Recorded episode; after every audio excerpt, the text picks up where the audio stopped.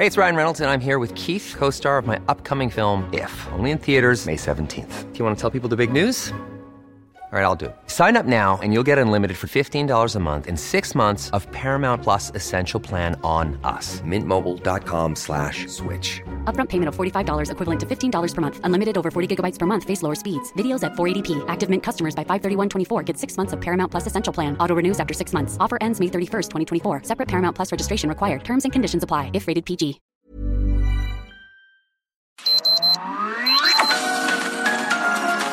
Heraldo Media Group presenta Sergio Sarmiento y Lupita Juárez.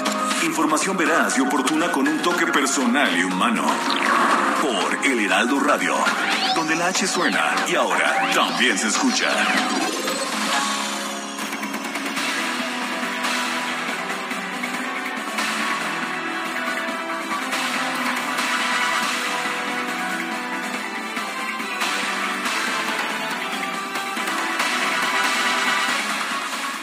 Pues Hacienda dijo que no. Le negó al Instituto Nacional Electoral la solicitud de ampliación presupuestal por 1.738 millones de pesos para realizar la revocación de mandato. Dijo que pues esta cantidad no estaba prevista en el presupuesto de egresos de la Federación 2022 y dijo también que no cuenta con los recursos y que su prioridad es el combate a la pandemia por COVID-19, por lo que pues le dijo al INE, hazle como quieras, ajusta tu gasto si quieres. A las 6.50 de ayer, el Instituto Nacional Electoral recibió la respuesta de la Secretaría de Hacienda sobre esta ampliación presupuestal. El documento señala que no es viable otorgar los recursos solicitados por el órgano electoral. Durante la sesión extraordinaria del Consejo General del INE, el secretario ejecutivo del Instituto, Edmundo Jacobo, interrumpió el debate sobre el informe final de las firmas validadas para la revocación de mandato para leer parte del documento enviado por la Secretaría de Hacienda. En el oficio de 14 cuartillas firmado por Félix Arturo Medina Padilla, interesante, es el procurador fiscal de la Federación, él firmó en ausencia del secretario de Hacienda, Rogelio Ramírez de, de la O, y de los subsecretarios, sí, no, no, no había nadie para firmar, solamente estaba el procurador.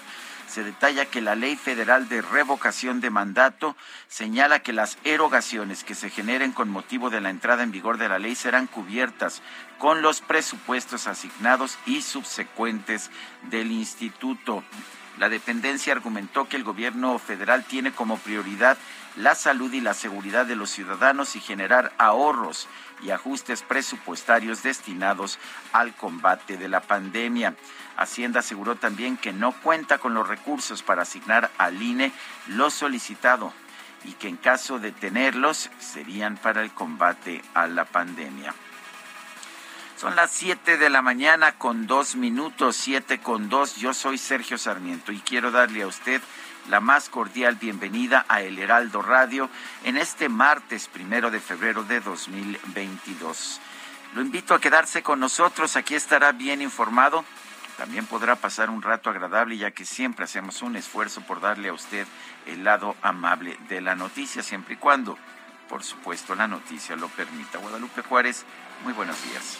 Hola, ¿qué tal? Sergio Sarmiento, qué gusto saludarte a ti, al igual que a nuestros amigos del auditorio. Muy buenos días, bienvenidos, saludos desde la República de Coajimalpa, acá en esta hermana república donde hace frío 7 grados a esta hora de la mañana.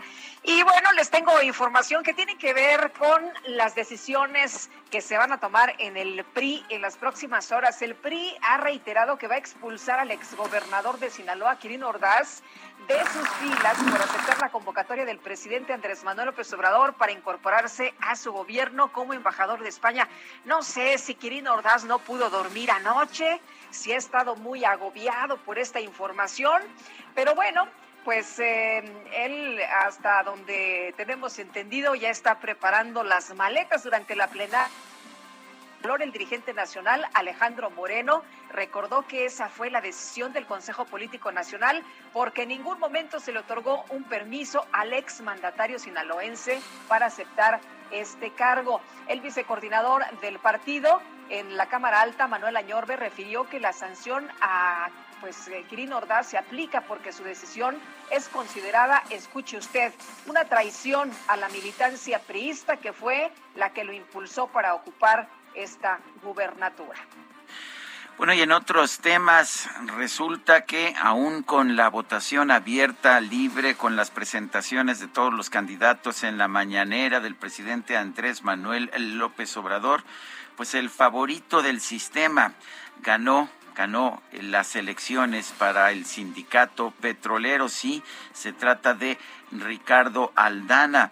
Hubo votos secretos y utilizó una aplicación electrónica para evitar fraude pero pues finalmente el grupo que ha venido controlando el sindicato petrolero desde hace muchos años ha mantenido el control. Aldana, tesorero de este sindicato, se impuso con 44.983 votos, el 70% del total una amplia mayoría. bueno, había 24 candidatos en la oposición. El segundo lugar estuvo muy, muy lejano. Se trata de César Pecero, quien obtuvo apenas 4.505 votos. Y bueno, pues había festejos ayer en las oficinas de la colonia Guerrero, donde se encuentra el sindicato petrolero. Y bueno, pues sí, sí vimos unas elecciones abiertas, unas elecciones ah, eh, democráticas, pero pues de todas formas el mismo grupo se queda en el poder. Son las 7 de la mañana con 5 minutos.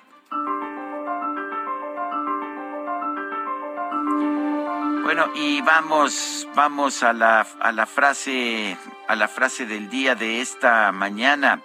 Y la frase es la, la forma más segura para que una nación pobre siga siendo pobre es hostigar, obstaculizar o limitar la empresa privada. Henry Hazlitt nos dice lo anterior.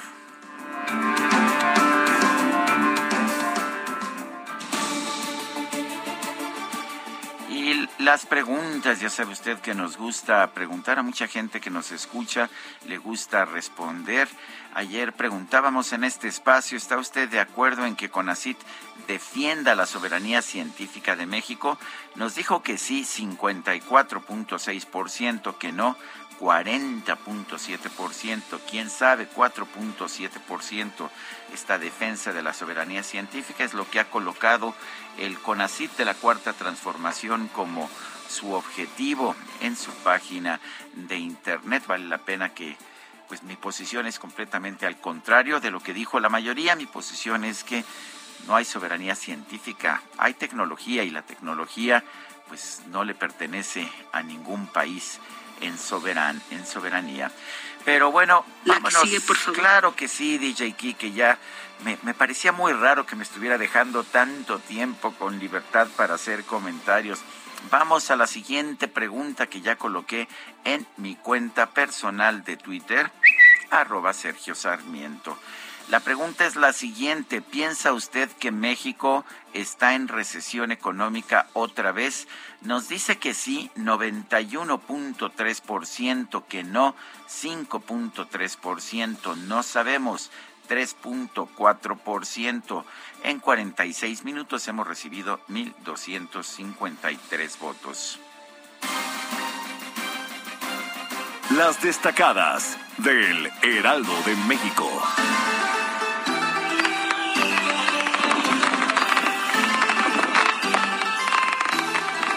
Y vámonos con las destacadas, felicitando a la comunidad asiática por este año nuevo lunar, el año nuevo chino. Excel González, ¿cómo estás? Buenos días. Muy buenos días, Lupita, Sergio, queridos destacalovers. Nosotros cualquier festividad, cualquier efeméride, por supuesto que la celebramos. Hoy es el año nuevo y mañana será la Candelaria. Y mañana la Candelaria. No, y, y, las que se acumulen, yo creo que ¿Cuál, es el siguiente cumpleaños? Yo creo que ahí vamos a andar revisando. No, el Día del Amor y la Amistad, no, no, no. El intercambio del... Eh, primero el intercambio de, de, tamalitos, el intercambio del 14, el intercambio de la primavera, Oye, que ya estaban levantando pedidos para los tamales de mañana. Yo quiero dos de verde y uno de dulce, por favor. Eh, mañana va a haber convivio con Susana Distancia. ¿Acaso? Tamales oaxaqueños para el señor Sarmiento. Yo creo que... Calientitos, eh, calientitos, por favor. Que Quique se acomide. Él va a traer los tamales bien tempranito. Así que aquí nos vemos desde las 6 de la mañana para hacer el intercambio de tamales, pues el atolito y ya después nos ponemos a trabajar. Este año nuevo chino celebramos al tigre de agua y la celebración arranca el día de hoy y termina el 23 de enero del 2023. Así que estas fiestas de, de casi un año pues sí, sí nos agradan. Sergio Lupita, amigos, estamos festejando, pero tenemos que trabajar este primero de febrero, arranque de mes. Así que comenzamos con las destacadas del Heraldo de México. En primera plana, reporte INEGI, economía mexicana en recesión técnica, sumó dos trimestres a la baja al reportar un decremento de 0.1%. País, revocación de mandato. Hacienda le cierra la puerta al INE. Rechaza otorgar una ampliación presupuestal para realizar la consulta. Pide hacer más ajustes. Ciudad de México del agua rechaza cambio en las tarifas, reitera Claudia Sheinbaum que no hay alza en el cobro de líquido, salvo el estipulado desde 2020. Estados, Oaxaca van contra intolerancia religiosa. Presentan iniciativa para castigar con tres años de cárcel a quien impida el derecho a profesar alguna fe. Hay 57 municipios con conflictos. Orbe, Rusia y Estados Unidos chocan por crisis en Ucrania. Durante un debate en el Consejo de Seguridad de la ONU, Moscú dijo que Washington alimenta la histeria al hablar de una posible invasión. Meta Serie del Caribe aparecen los batazos a la hora buena. México blanqueó ayer 5 a 0 a Puerto Rico en el torneo en República Dominicana. Y finalmente, en mercados, servicios adicionales alistan negocio comercial. El Aeropuerto Internacional Felipe Ángeles recibió 238 solicitudes para abrir locales. Lupita, Sergio, amigos, hasta aquí las destacadas del Heraldo. Feliz martes. Igualmente, Itzel, muchas gracias. Buenos días. Son las 7 de la mañana con 11 minutos. Vamos a un resumen de la información más importante de este martes, primero de febrero de 2022, inicio del año de tigre, del tigre de agua. El secretario ejecutivo del INE, Edmundo Medina, informó que la Secretaría de Hacienda rechazó la solicitud presupuestal del instituto por 1.738 millones de pesos para la consulta de revocación de mandato del presidente López Obrador. Emiten respuesta en el sentido que no es viable jurídicamente otorgar recursos adicionales a ese instituto, pues se reitera que en el presupuesto de egresos de la Federación para el ejercicio fiscal 2022, aprobado por la Cámara de Diputados, no existe la disposición y asignación específica de recursos que permita aumentar el presupuesto del Instituto Nacional Electoral u otorgar excepcionalmente recursos adicionales. Bueno, y en respuesta, la Secretaría de Hacienda ofreció al INE que el gobierno federal apoye los trabajos de organización de la consulta de revocación de mandato a través de distintas dependencias. Pues claro que no, claro que no. El INE es un organismo autónomo y no tienen por qué participar otras dependencias. El consejero presidente del INE, Lorenzo Córdoba, señaló que ante la negativa de la Secretaría de Hacienda de otorgar más recursos, el instituto llevará a cabo la consulta de revocación de mandato hasta donde sea posible que a la luz de la respuesta de la Secretaría de Hacienda nos colocan en la situación que aquí han comentado mis colegas, se proponga también a este Consejo los ajustes normativos eh, necesarios, reglamentarios, que sean necesarios para con las suficiencias presupuestales de que disponemos se lleve a cabo la revocación hasta donde sea posible para esta institución. Bueno, recuérdese que de acuerdo con la ley estaba establecido que eh, hubiera 160 mil casillas, pero con el presupuesto adecuado, sin el presupuesto adecuado, pues va a haber menos casillas, por supuesto. La consejera electoral Carla Humphrey consideró que la tardanza de la respuesta de la Secretaría de Hacienda fue un trato indigno para el INE. También criticó que el documento no haya sido firmado por el titular de la dependencia, por Rogelio Ramírez de la O. Bueno, y además me llama muchísimo la atención que este oficio venga firmado por el Procurador Fiscal de la Federación, que tendría eh, que firmar después de cinco, digamos, niveles jerárquicos inferiores, porque primero tendría que haber firmado el secretario, si no, dos subsecretarios, si no, la oficial mayor, y en quinto lugar, el Procurador Fiscal de la Federación. Entonces, bueno, creo que no es un trato que se merece esta autoridad electoral, creo que es un trato en el que todas y todos hemos hemos estado al tanto de ver cómo generamos eh, ahorros adecuados. Creo que entre las y los consejeros hemos hecho un importante esfuerzo. Bueno, y eh, eh, me parece también que, que es un mensaje el que finalmente este documento lo haya firmado el procurador fiscal de la federación, que no es de hecho el funcionario adecuado. Vale la pena señalar que Carla Humphrey la consejera que está haciendo este señalamiento es de las consejeras que han sido nombradas en este sexenio propuesto. Quiero hacer una corrección. El nombre del secretario ejecutivo del INE es Edmundo Jacobo Medina, no Edmundo Medina como como lo señalé al inicio de este resumen. En otros temas, el Pleno de la Suprema Corte suspendió la sesión de este lunes en la que se discutía un proyecto del ministro Jorge Pardo Rebolledo, el cual propone modificar la pregunta de la consulta de revocación de mandato para eliminar la idea de que se trata de una ratificación en el cargo. Que se fue el aire acondicionado, ¿no? Y pues entonces pues ya no pudieron seguir. Bueno, ya ves que es un es un tema delicado también. A lo mejor, a lo mejor, este, pensaron y si lo platicamos en privado un rato. Qué mal, qué mal pensados, qué mal pensados. Muchos ahí en Twitter dijeron lo mismo. Qué casualidad. Pero bueno, eh, resulta que este lunes se dieron a conocer los resultados de la elección del nuevo secretario general del Sindicato de Trabajadores Petroleros y qué cree sorpresa. Ricardo Aldana se pues ha perfilado ya como ganador con el 70% de los votos, sí, el, el, que, el, que acusaron de, ya sabes, de tranza y de cochupos y de no sé cuántas cosas más, que prometió transparencia, que lo acusaron de ser eh, muy cuate de Romero de Champs. Bueno, pues Ricardo Aldana, ganador con el 70% de los votos. El dirigente nacional del PRI, Alejandro Moreno, confirmó que el exgobernador de Sinaloa, Quirino Ordaz, va a ser expulsado del partido por haber aceptado ser embajador de México en España. Y un juez dictó auto de formal prisión en contra del excomisionado de la Policía Federal Facundo Rosas por su participación en el operativo Rápido y Furioso. Bueno, y uh, este lunes el gobierno de México presentó sus argumentos ante una Corte Federal de los Estados Unidos para defender su demanda civil contra 11 fabricantes de armas de ese país por presuntas prácticas comerciales negligentes.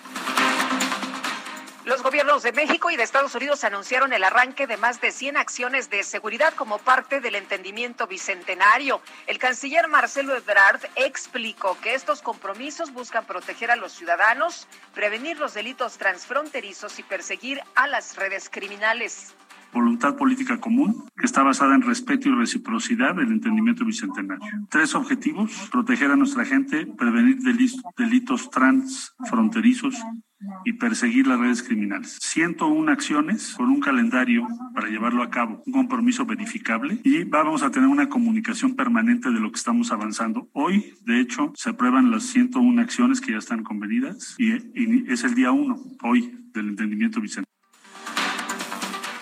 El embajador de los Estados Unidos en México, Ken Salazar, afirmó que los trabajos del entendimiento bicentenario se van a llevar a cabo en pleno respeto de la soberanía de cada país. Lo hacemos esto uh, de manera conjunta como socios, respetando la soberanía de los países, de nuestro lado, de Estados Unidos y del presidente López Obrador. Aquí no hay sorpresas, somos socios y no hay sorpresas para nadie. Trabajamos con buena fe. Este es un plan que va acompañado de un conjunto de líneas de acción que van a afectar todo lo relacionado con la seguridad y la violencia en ambos lados de la frontera para ambos países El activista Brian Levarón presentó una denuncia ante la Fiscalía General de la República en contra del presidente López Obrador por agredir a periodistas y medios de comunicación en sus conferencias de prensa. Yo creo que esto es un paso importante para empezar a realmente combatir la situación de, peligro que viven los periodistas. Tenemos que llamar a cuenta a la autoridad que combate la impunidad en los casos de, de asesinatos a periodistas y este y realmente que el presidente, esperemos que la Fiscalía eh, pueda dictar los, este, las condiciones para que el presidente este, se abstenga de amenazar, de criticar, de estigmatizar, uh, descalificar a los medios. Bueno, en otros temas y con mucha tristeza le comparto que el medio digital Monitor Michoacán informó que ayer lunes fue asesinado su colaborador Roberto Toledo cuando se encontraba en el municipio de Zitácuaro. Es el cuarto homicidio de un periodista en lo que va del año, en apenas el primer mes del año. A pesar de la sangrienta historia de violencia contra periodistas que hemos tenido en nuestro país, este es el mayor número de periodistas muertos desde registrados en el primer mes del año desde que tenemos registros históricos. Bueno, y a través de Twitter, el coordinador de comunicación social de la presidencia, Jesús Ramírez, lamentó el asesinato de Roberto Toledo. Sin embargo, aseguró que este no era periodista, sino auxiliar de un despacho de abogados. Bueno, pues el, el medio Monitor Michoacán señaló otros datos. Señaló que era colaborador de ellos, pero en fin. El colectivo Madres Buscadoras de Sonora reportó el hallazgo de un cementerio clandestino en el municipio de Hermosillo. Pues qué triste, ¿verdad? En este, en este México que se ha convertido en un gran cementerio donde en cualquier lado pues brotan huesos. Distintas organizaciones sociales como Reinserta, Reintegra y Ocupa presentaron una queja formal ante la Comisión Nacional de Derechos Humanos para que ejerza su facultad de atracción sobre el caso del niño Tadeo. Un grupo de legisladores del PAN acudió a las instalaciones de la Fiscalía General de la República para exigir que la dependencia atraiga la investigación de Tadeo. Y el presidente del PAN en la Ciudad de México, Andrés Ataide, y el coordinador de Acción Nacional en el Congreso Capitalino, Cristian von Roerich, presentaron una acción de inconstitucionalidad en contra del incremento del 35% a la tarifa del agua en 165 colonias de la capital. Pero la jefa de gobierno de la Ciudad de México, Claudia Sheinbaum, reiteró ayer que no se incrementó la tarifa del agua potable en esas colonias, sino que se busca sancionar el desperdicio de este recurso. No hay cambio en las tarifas de agua más que términos reales del 2020 a la fecha y lo que se está sancionando es el desperdicio de agua. No es que hay una tarifa mayor según donde vives, sí es para ciertas colonias, pero es por el riego de jardín. Y lo que se sanciona en todo caso, y además con un porcentaje que en términos nominales no, no es tanto, es el desperdicio. Yo creo que todos estamos de acuerdo en que no debemos desperdiciar agua. Un grupo de extrabajadores del Instituto de Salud para el Bienestar protestó frente al Palacio Nacional para exigir que el gobierno federal cumpla su promesa de recontratarlos. La Secretaría de Salud Federal informó que este lunes se registraron 12.521 contagios nuevos de COVID-19 en México, así como 198 muertes. A través de Twitter, el presidente López Obrador desea una pronta recuperación al primer ministro de Canadá, Justin Trudeau, quien fue diagnosticado con COVID. Los Centros para el Control y la Prevención de Enfermedades de los Estados Unidos desaconsejaron viajar a México por la alta incidencia de COVID-19. Este lunes se llevó a cabo una reunión de emergencia del Consejo de Seguridad de la ONU para abordar el conflicto militar entre Rusia y Ucrania. El embajador ruso, Vasily Nevencia, rechazó que su país desee invadir Ucrania y acusó a Estados Unidos de fomentar la histeria. El embajador de México ante la ONU, Juan Ramón de la Fuente, llamó a impulsar la diplomacia preventiva y el diálogo como vías para solucionar los conflictos entre Rusia y Ucrania.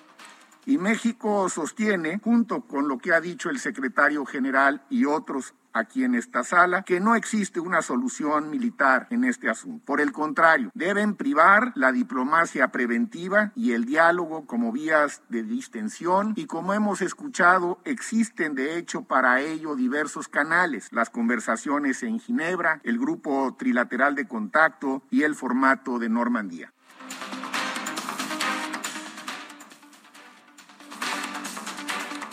Bueno, en información deportiva, en un podcast, el quarterback, el mariscal de campo de los Bucaneros de Tampa Bay, Tom Brady, aseguró que aún no ha decidido si se va a retirar de la NFL. Un reporte de ESPN aseguraba que se iba ya a retirar. Hombre, pues todavía lo está pensando. Los Charros de Jalisco consiguieron su segunda victoria en la Serie del Caribe al imponerse 5-0 sobre los criollos de Caguas de Puerto Rico. Son las 7 con 24, vamos a una pausa y regresamos. Mándame un WhatsApp, mándame un WhatsApp, me siento Sergio Sarmiento y Lupita Juárez quieren conocer tu opinión, tus comentarios o simplemente envía un saludo para ser más cálida esta mañana. Envía tus mensajes al WhatsApp 5520 109647.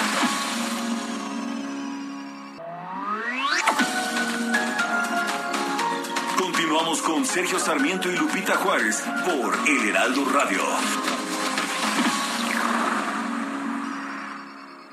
Hola, soy Paola Barragán, interiorista mexicana, y quiero invitarte a Expo Mueble Internacional. Llevo más de cinco años asistiendo al evento y te puedo asegurar que encontrarás la más alta calidad y diseño en muebles y decoración para tu negocio o proyecto, además de contar con estrictos protocolos anti-COVID para la seguridad de todos. La cita es del 16 al 19 de febrero en Expo Guadalajara. Regístrate en expomuebleinternacional.com.mx. El primero de febrero fue decretado el Día Nacional del Ajolote Mexicano por el Senado de la República. En esa misma fecha, pero del 2018, la revista Nature publicó un artículo científico donde se dieron a conocer los resultados del estudio del genoma más grande secuenciado de la ciencia, el del ajolote mexicano, con 32 millones de pares de bases ADN, 10 veces más comparación con el genoma humano. El ajolote es una especie de anfibio, un tipo de salamandra y único animal vertebrado capaz de regenerar sus órganos, tejidos, extremidades que solo habita en los canales de Xochimilco en la Ciudad de México. La leyenda azteca cuenta que el ajolote es la representación del fuego y el relámpago, quien se disfrazó de salamandra para evitar que fuese sacrificado. La relevancia cultural y biológica hace énfasis en el papel que juega la sociedad en cuanto a las estrategias actuales para preservar dicha especie que se encuentra en peligro de extinción. Recientemente, el Banco de México puso en circulación el nuevo billete de 50 pesos que hace referencia a la Fundación de México Tenochtitlán y al ecosistema Xochimilca.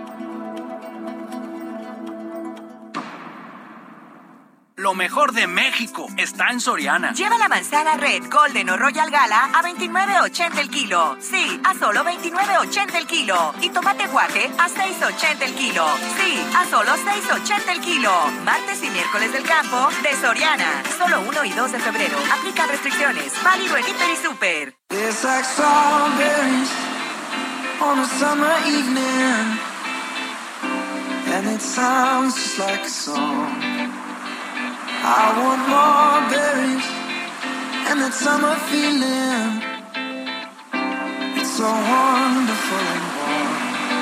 Breathe me in, breathe me out. I don't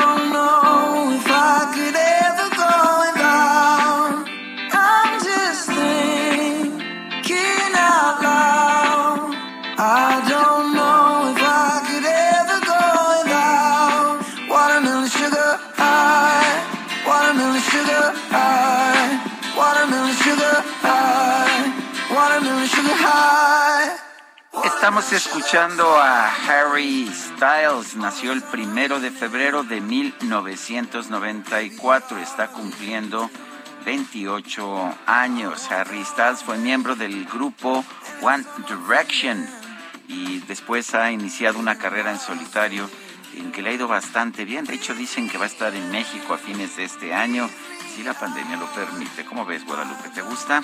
Hombre, me gusta. Fíjate que sí, Sergio, yo no era muy fan, pero ya sabes, las sobrinas que son ah, super fans, sí, hombre, lo actualizan a uno. y creo que yo voy a ir también a ese concierto. No, no es cierto, ya no hay boletos. Creo que no. Tengo entendido que no es muy, muy popular. Cuando me dijiste, ¿y ese qué? ¿Y ese quién? Dije, bueno, ya las sobrinas se encargarán de corregir su Hombre, tenía, fíjate que el año pasado lo escuché todo el año. Felicidades, este, saludos a tu sobrina Alexa que te acompañó el año pasado. sí, en pandemia por aquí la tuve y entonces, pues ya sabes, eh, actualicé mi, mi, repertorio musical. Chavo muy exitoso, ¿eh? que por cierto su mamá lo inscribió en este concurso de pues ya sabes, de, de, la voz allá en Reino Unido. Chavito se dedicaba, sí, sí, sí, se dedicaba a la panadería y no sé cuántas cosas más. Y la mamá le decía, no, hombre, tú la vas a hacer. Lo inscribe y mira nada más el éxito a nivel internacional de Harry Styles. Tenemos mensajes de nuestro público. Pues nos dice Edmundo Monterrosas desde Querétaro, abrazos amigos, la recesión es resultado del peor manejo económico del gobierno y sus ineptos colaboradores que hemos sufrido en décadas, pero el pueblo sigue feliz, feliz, ¿hasta cuándo? Y dice Sebastián Gómez Cruz, buenos días Lupita y Sergio, saludos desde Chiapas. Son las 7 de la mañana con 35 minutos. Lo mejor de México está en Soriana. Lleva la manzana Red, Golden o Royal Gala a 29.80 el kilo. Sí, a solo 29.80 el kilo. Y tomate guaje a 6.80 el kilo. Sí, a solo 6.80 el kilo. Martes y miércoles del campo de Soriana. Solo 1 y 2 de febrero. Aplica restricciones. Válido en Inter y Super.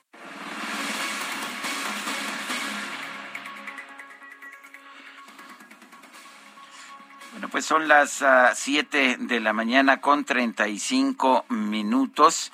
Vamos con información. La De la reforma eléctrica, ¿verdad? Sí, efectivamente. Adelante, Lupita. Bueno, pues resulta que la secretaria de Energía, Rocío Nale, aseguró que la reforma eléctrica ya fue revisada a conciencia y escuche usted muy bien, no hay una sola violación a tratados internacionales, por lo que las amenazas del sector privado como el Consejo Coordinador Empresarial no van a prosperar. En la reunión plenaria del PT, del Partido del Trabajo, que se llevó a cabo de manera privada, pues se sostuvo que la iniciativa presidencial se cuidó mucho para evitar cualquier conflicto ante tribunales internacionales. El Consejo Coordinador Empresarial argumenta que se viola la competencia. Son cuatro temas y en los cuatro hemos demostrado que no vamos a violar tratados internacionales es lo que se dijo en este encuentro. Bueno, hay gente que piensa que sí, vale la pena señalar que la propia secretaria ha dicho que no va a haber expropiaciones, pero es porque se está inutilizando a las plantas, ya no se les está comprando electricidad, no se está expropiando la planta, pero no se le permite vender electricidad, por lo menos en las cantidades que les permita ser rentable. Oye, pues si te están quebrando, pues de qué sirve, ¿no? Efectivamente.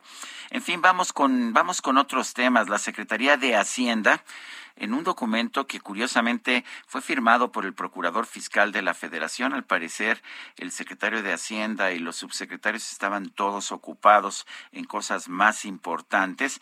Bueno, pues eh, la Secretaría de Hacienda le dijo al Instituto Nacional Electoral que no es viable otorgarle recursos para la revocación de mandato. Vamos a conversar con Marco Baños. Él fue consejero del Instituto Nacional Electoral, es catedrático de la Universidad Nacional Autónoma de México. Marco, eh, gracias por tomar esta llamada. ¿Qué piensas de la respuesta de la Secretaría de Hacienda? Eh, mucha gente, de hecho, se la esperaba ya, de alguna forma lo había advertido incluso el secretario de Gobernación, pero el hecho de que la firme incluso el Procurador Fiscal parece hasta, pues, como una forma de, de menospreciar al INE, ¿no? Marco, ¿nos escuchas? Parece que no nos está escuchando. Algo pasó. Bueno, vamos a estar en contacto. Le recuerdo que pues la propia consejera Carla Humphrey, que es una de las consejeras eh, identificadas con la cuarta transformación, fue electa precisamente en este sexenio, pues se quejó, se quejó durante la sesión del INE de que la respuesta hubiera venido del procurador fiscal. Ya tenemos en la línea telefónica a Marco Baños. Marco, ¿qué piensas de la del rechazo de la Secretaría de Hacienda a otorgar una mayor cantidad de dinero, una ampliación de presupuesto al INE para llevar a cabo la revocación de mandato? Gracias. Saludo para ti, para todo el auditorio por pista. Bueno, me parece a mí que ha sido eh, simplemente la ratificación de lo que ya veíamos venir en los hechos. El gobierno federal dijo que no podrá eh, otorgar los 1.738 millones que el INE solicitó como ampliación presupuestal y eso coloca al INE en una situación muy complicada para el ejercicio del próximo 10 de abril. Ya en algún momento Lorenzo Córdoba y algunos otros consejeros han reflexionado que no van a poder instalar la totalidad de las casillas y que por consecuencia el ejercicio será limitado. Si recordamos eh, esta una problemática con el caso de la consulta popular del pasado primero de agosto, pues el INE, el INE terminó instalando alrededor de 57 mil casillas. Ahora están hablando más o menos de la tercera parte del total de las casillas. Eso ya en algún momento Lorenzo Córdoba lo había comentado y pues eso parece ser que será el universo de las casillas. Vamos a ver qué determina el INE el 4 de febrero cuando tenga que emitir la convocatoria, pero al final de cuentas será una revocatoria que no tenga, eh, al parecer, toda la logística que se requeriría para una elección normal como establece la ley de revocación de mandato. Simplemente a mí me parece que la respuesta de Hacienda confirma pues lo que ya se había venido diciendo en relación a que no habría ningún apoyo adicional por parte del gobierno federal y por supuesto que en el oficio, cuando se refieren a apoyos de otras instituciones o dependencias del gobierno, pues se están refiriendo concretamente al apoyo que usualmente la Secretaría de Marina y la Secretaría de la Defensa otorgan al INE para la custodia de las instalaciones y para el tratado de la documentación electoral, concretamente de las boletas. Eh, Marco, ¿esto significa eh, no que van a meter mano, que quieran eh, eh pues afectar la autonomía del instituto y que quieran eh, eh, ayudar dependencias para realizar eh, esta pues esta consulta? Mira, Lupita, yo supongo que se están refiriendo concretamente, insisto, los apoyos que usualmente en una elección brinda la Secretaría de la Defensa y la Secretaría de Marina para custodiar primero las instalaciones de la empresa donde se fabrica el papel seguridad, que en este caso no habrá, talleres gráficos de México, que es quien produce las boletas, y luego las eh, oficinas de los consejos eh, locales y distritales del Instituto Nacional Electoral. En este caso, en rigor, me parece que no van a utilizar papel seguridad, en consecuencia es eh, un tema más sencillo, una logística mucho más sencilla, pero se están refiriendo concretamente a eso, que eso es un convenio que usualmente se firma cuando hay un proceso electoral. Entonces, aquí el INE... Sí, porque llama, llama la atención, ¿no? Llama mucho la atención porque dice en la respuesta, la Secretaría de Hacienda ofrece al INE que el gobierno federal apoye los trabajos de organización de la consulta de revocación de mandato a través de distintas dependencias. Y uno dice, a ver, momento, el INE es autónomo, ¿cómo que van a meter la mano? Sí, en ese sentido me parece a mí que el INE no lo va a permitir. De hecho, el INE ya eh, contrató a los capacitadores y supervisores que son las personas, primero, que capacitan a los funcionarios de casilla, dos, que ayudan a contabilizarlas, en este caso las papeletas, integrar los paquetes y, distribuirlos a las casillas.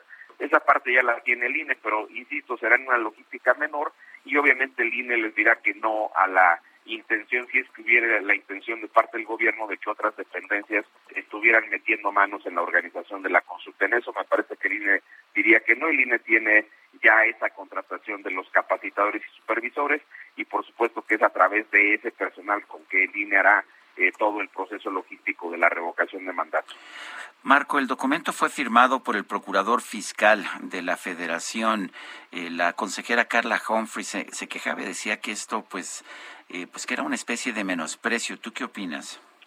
Coincido totalmente con lo que dice Carla Humphrey. Me parece a mí que debió ser un poquito más formal la respuesta de parte de la Secretaría, aún y cuando le escriben pues, en un oficio, pues a mí me parece que el titular de la Secretaría de Hacienda debió ser quien eh, hiciera eh, la firma, la rúbrica del documento correspondiente, porque sí se nota claramente que para el gobierno federal, y no es que quiera yo hablar mal o menospreciar en este caso para para utilizar el mismo término al funcionario que lo firmó. pero me parece a mí que es eh, un, un, documento que debió ser eh, firmado por el titular de la Secretaría de Hacienda y Crédito Público. Sin embargo, no ocurrió así y por supuesto que por supuesto que eh, llama la atención ese tipo de detalles. Finalmente, nuestro sistema de gobierno y la administración pública que nosotros tenemos es muy es de muchos símbolos, de, de muchas eh, formas y en este caso pues están diciendo al INE que no no le significa mayor interés al gobierno federal. Esa es la, la opinión que tendría yo sobre ese documento.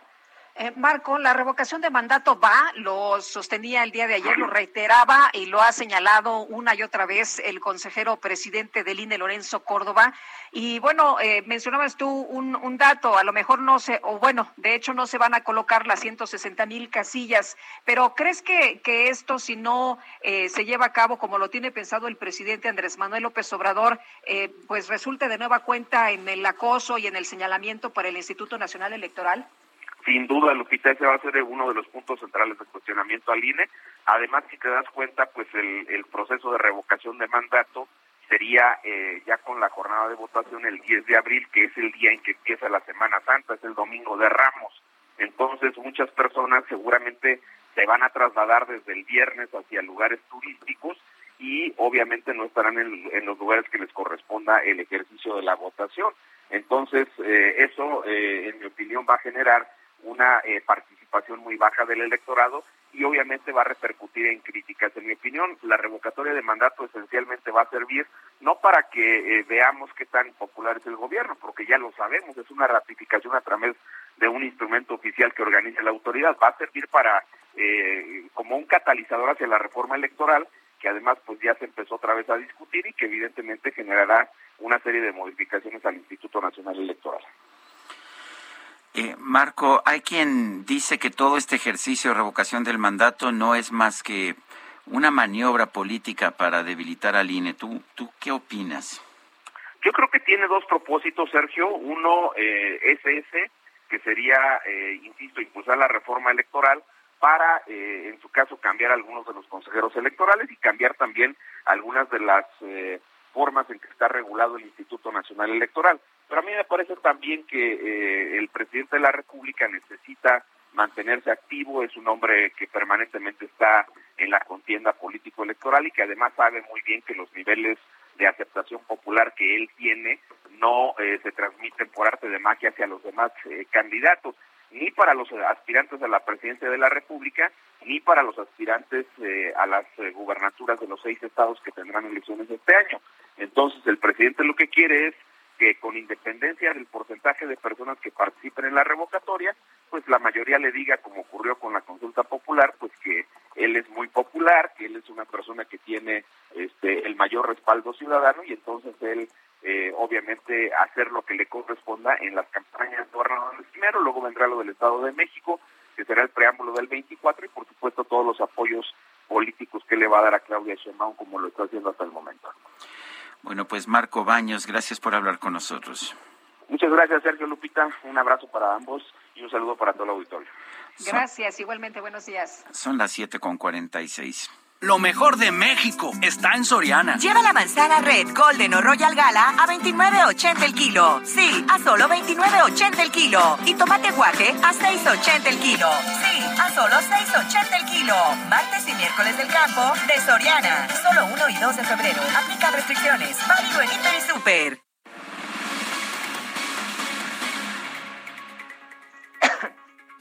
Un juez federal dictó auto de formal prisión a Facundo Rosas, ex comisario general de la Policía Federal, y eh, también eh, quien fuera eh, subsecretario de la desaparecida Seguridad Pública en la administración de Genaro García Luna por el operativo rápido y furioso. Vámonos con Diana Martínez, que nos tiene todos los detalles. Hola, Diana. Así es, Sergio Lupita, muy buenos días. Un juez federal dictó auto de formal prisión al excomisionado de la Policía Federal Facundo Rosas por su presunta participación en el operativo rápido y furioso que permitió el ingreso ilegal de armas a México. La Fiscalía General de la República informó que el juez noveno de distrito en Agua Prieta, Sonora, consideró que el Ministerio Público de la Federación aportó suficientes indicios para que el ex subsecretario de Seguridad Pública enfrente proceso penal por introducción al territorio nacional en forma clandestina de armas, municiones, cartuchos, explosivos y materiales de uso exclusivo del ejército. Según la investigación de la Fiscalía, autoridades mexicanas y estadounidenses se coludieron para introducir armas ilegalmente y entregarlas al narcotraficante Joaquín El Chapo Guzmán. Rosas fue detenido el jueves pasado por atropellar a una mujer en la Ciudad de México. Horas después, elementos de la Fiscalía General de la República, con apoyo de integrantes de la Secretaría de Marina, dieron cumplimiento a una orden de aprehensión en su contra por este operativo de rápido y furioso y lo trasladaron a las instalaciones de la Fiscalía Especializada en materia de delincuencia organizada. De ahí fue llevado al hangar de la Fiscalía en el Aeropuerto Internacional de la Ciudad de México, abordó una aeronave y fue trasladado al Penal Federal de Hermosillo, Sonora, donde fue puesto a disposición de este juez federal. Muy bien, muchas gracias, Diana. Bueno, y el sindicato petrolero llevó a cabo su elección para elegir a un nuevo líder, a un nuevo secretario general. Adrián Arias nos tiene la información. Adelante, Adrián. Así es, Sergio y Lupita, muy buenos días. Eh, pues sí, después de una elección, una jornada bastante larga, el candidato Luis Ricardo Aldana Prieto resultó ganador de la elección para elegir al próximo secretario general del Sindicato de Trabajadores Petroleros de la República Mexicana con un total de 44.983 votos a su favor, dentro de un universo total de 63.700 votos. Eh, este resultado fue dado a conocer ayer ya, eh, casi rozando la madrugada, por parte de comunicación social del sindicato y bueno, eh, desde un par de horas antes ya había trascendido que él había, había ganado. Eh, los trabajadores afines a él, pues eh, ya le daban la, el triunfo. Ya, de hecho, ya estaban celebrando afuera del sindicato petrolero donde hubo música, hubo un templete, hubo eh, porras eh, para este candidato bastante polémico, a quien se le identifica como una persona cercana a Carlos Romero de Champs, porque fue tesorero del sindicato durante muchos años. Bueno, eh, pues la jornada tampoco estuvo exenta de eh, polémica, ya que hubo acusaciones de presunto fraude, hubo acusaciones de coacción de voto y, también de que la plataforma electrónica que utilizaron los petroleros pues no estaba funcionando correctamente porque eh, algunos reportaron que no podían eh, votar y otros eh, reportaban que eh, podían hacer captura de pantalla cuando la Secretaría del Trabajo y Previsión Social había dicho que esto no estaba permitido justamente para evitar los fraudes. Bueno, dentro de esta jornada bastante polémica y complicada, la, la jornada que eh, se caracteriza por ser la primera vez en la historia del sindicato que se realiza una votación democrática, pues eh, transcurrió de esta forma y eh, pues tenemos nuevo titular de del sindicato, aunque pues ya muchos expertos, analistas y trabajadores dicen que realmente no hubo un cambio y que la mano de Carlos Romero de Champs sigue moviendo eh, pues todo a través de Ricardo Aldana Prieto en este sindicato. Mi reporte, Sergio Lupita, muy buenos días. Buenos días, Adrián Arias, gracias. Adelante, Lupita. Pues vámonos con Mario Miranda, que anda por allá en Periférico Sur. Hola, Mario, buenos días. ¿Qué tal, Lupita? Muy buenos días. Pues tenemos información vial al momento. Nos encontramos vialidad estable en el anillo periférico de la Glorieta de San Jerónimo a Barranca de Muertos. En el sentido opuesto encontraremos tránsito favorable para los automovilistas que se dirigen hacia la zona sur. El eje 10 sur de Avenida Revolución al anillo periférico encontraremos carga vehicular. Avenida Revolución de Altavista a Molinos encontraremos tránsito favorable. Patriotismo de Joybel al viaducto Río Becerra con buen avance. Sergio Lupita, seguimos pendientes. Gracias, Mario. Buenos días. Bueno, vamos ahora con Israel Lorenzán en otro punto de las calles de la Ciudad de México. Adelante, Israel. Sergio Lupita, muchísimas gracias. Un gusto saludarles esta mañana. Tenemos información para nuestros amigos que se desplazan a través de la zona de Ferrocarril Hidalgo. Ya lo hemos recorrido desde Martín Carrera y con dirección hacia el circuito interior y hemos observado algunos asentamientos a la altura del eje 3 Norte, pero nada para abandonar esta importante vía para nuestros amigos que van con dirección hacia la avenida Boleo, únicamente hay que anticipar su paso. El sentido opuesto a través de Congreso de la Unión, la circulación sin ningún problema, favorable para nuestros amigos que van con dirección hacia la zona del Centenario. La información que les tengo esta mañana. Muchas gracias, Israel. Hasta luego. Hasta luego, buenos días. El diputado del PAN, Jorge Triana, ha escrito en su cuenta de Twitter hace apenas unos minutos. El agosto del 2019, Pemex firmó un contrato por 85 millones de dólares con Baker Hughes. Un mes después, el hijo de Andrés Manuel López Obrador ocupó una mansión propiedad de un ejecutivo de esa empresa. Solicitaremos en el Congreso la creación de una comisión que investigue este claro conflicto de interés, lo que ha escrito esta mañana en su cuenta de Twitter el presidente de la República ayer decía pues que pues que a él que lo esculquen, que su hijo es mayor de 40 años y que pues se casó con una mujer con dinero. En las en los mercados bursátiles ayer cerraron, ayer cerraron las operaciones del mes de enero. El índice de precios y cotizaciones de la Bolsa Mexicana de Valores tuvo una pérdida acumulada en todo el mes de 3.64%, la más grande para un mismo mes desde hace siete años. En enero del 2015 el indicador retrocedió 5.09%. No fue la bolsa mexicana la única. También allá en el mundo, en los Estados Unidos, se registraron eh, caídas muy importantes. El Standard Poor's de los Estados Unidos cayó 5.3% en el mes. Son las 7.54 minutos. Eh, vamos a una pausa y regresamos. Vamos a escuchar otra probadita de la música de Harry Styles.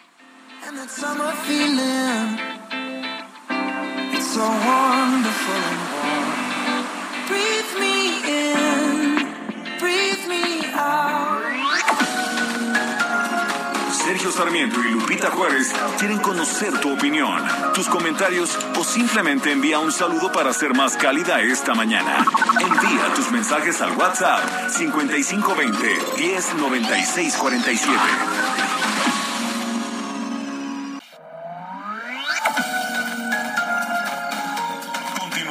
Sergio Sarmiento y Lupita Juárez por El Heraldo Radio.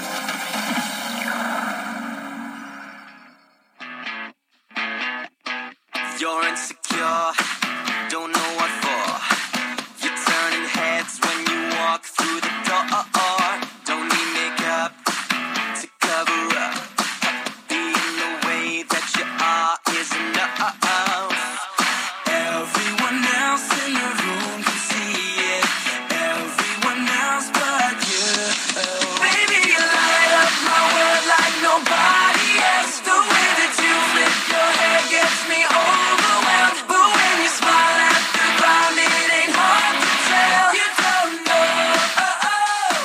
Estamos escuchando música de Harry Styles aquí con el grupo One Direction. Harry Styles cumple años hoy, el primero de febrero, nació en 1994, está cumpliendo 28, no, está cumpliendo 6, sí, 28 años.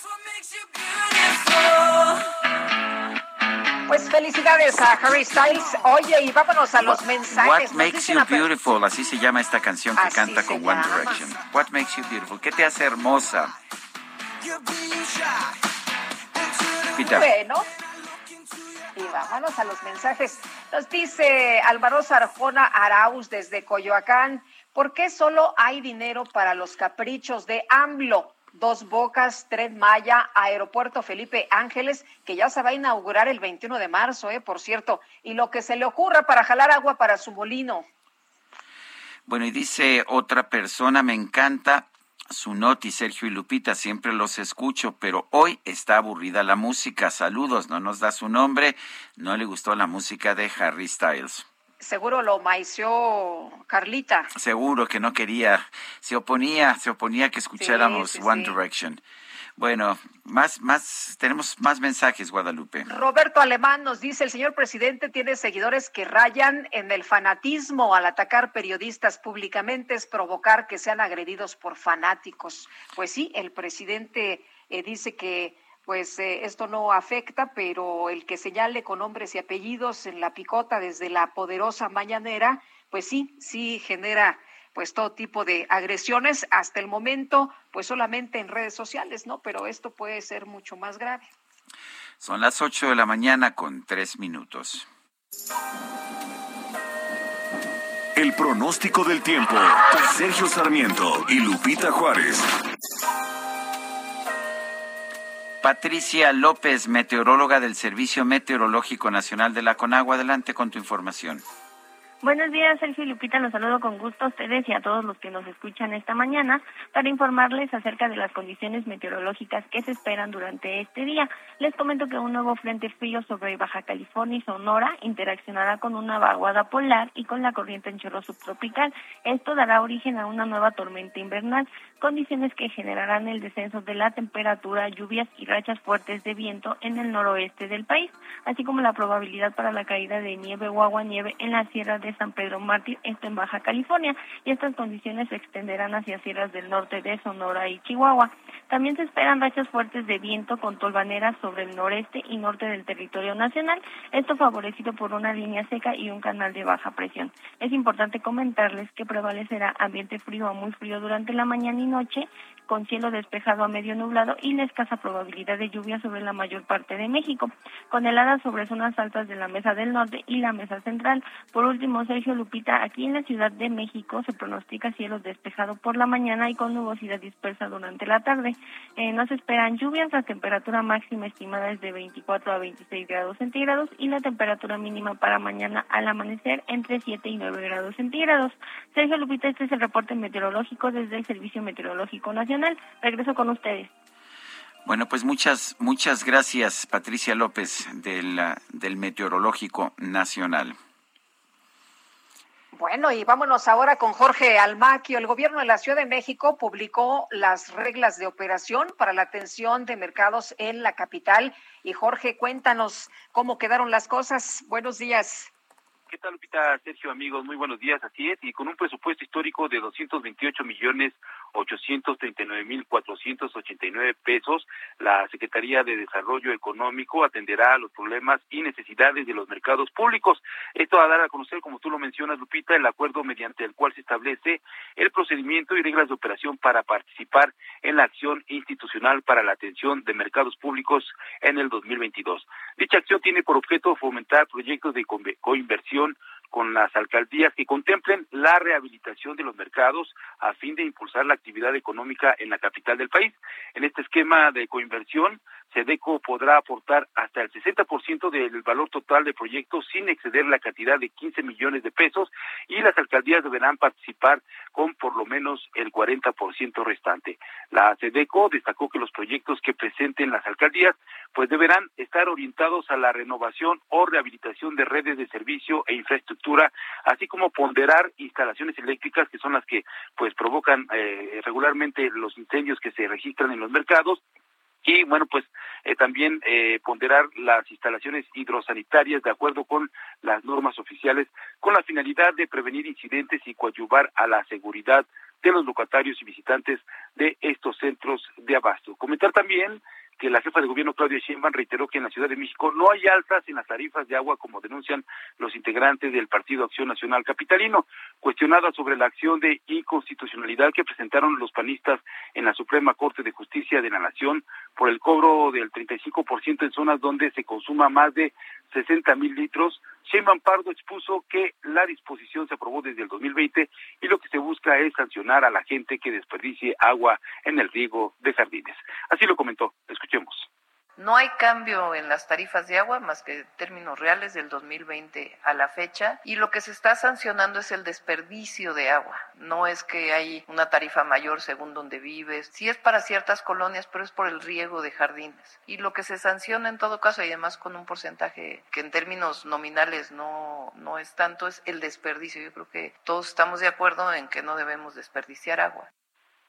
La mandataria local rechazó que haya una venganza política, están en lo suyo, dijo, y consideró que no es correcto que en la época de estiaje la gente esté regando los jardines, mientras que hay zonas, hay zonas en la Ciudad de México que no tienen agua para consumo humano. Sergio Lupita, amigos, el reporte que les tengo. Muy bien, muchas gracias, Jorge. Muy buenos días. Buen día, hasta luego. Bueno, y el PAN en la Ciudad de México presentó una acción de inconstitucionalidad ante la Suprema Corte de Justicia en contra de lo que insiste es un aumento a la tarifa de agua en la capital. Insiste a pesar de lo que dice la jefa de gobierno, Cintia Stettin. Nos tiene la información. Adelante, Cintia. ¿Qué tal? Muy buenos días, Sergio. Buenos días, y buenos días al auditorio. Pues como lo comentan, el PAN en el Congreso de la Ciudad de México interpuso una acción de inconstitucionalidad ante la Suprema Corte de Justicia de la Nación en contra del supuesto aumento a la tarifa del agua por parte de las autoridades capitalinas. Lo anterior después de que en el Código Fiscal Local quedara establecido que se cobrará un 35% adicional a 164 colonias que registren un consumo superior a los 60 mil litros en el primer, segundo o tercer bimestre del año. Comentarles pues el presidente del PAN en la capital, Andrés Altaire, y el coordinador de la bancada panista en el órgano legislativo, Cristian von dijeron que esta acción es respuesta a la decisión unilateral tomada por las autoridades capitalinas a manera de venganza política, porque en junio del 2021 Morena perdió varias alcaldías. Resaltaron que buscan invalidar este atropello de Morena, quienes aprobaron un abusivo aumento a estas colonias que son gobernadas por el PAN, PRI y PRD. Eh, dijeron, pues, llamaron a la Suprema Corte de Justicia de la Nación a invalidar este nuevo impuesto, como ellos eh, lo llaman, pues perjudica a los capitalinos. Es la información que tenemos. Cintia Stettin, muchas gracias. Seguimos pendientes. Muy buenos días. Buenos días. El INEGI informó que la economía de México se contrajo en el último trimestre del año pasado comparado con el trimestre anterior. Y bueno, pues esto qué significa, Valeria Moy, directora del Instituto Mexicano para la Competitividad del IMCO. Cuéntanos cómo ves las cosas, qué está pasando en México, por qué tenemos esta economía que se contrae 0.1% eh, y esto ya nos pone en una recesión.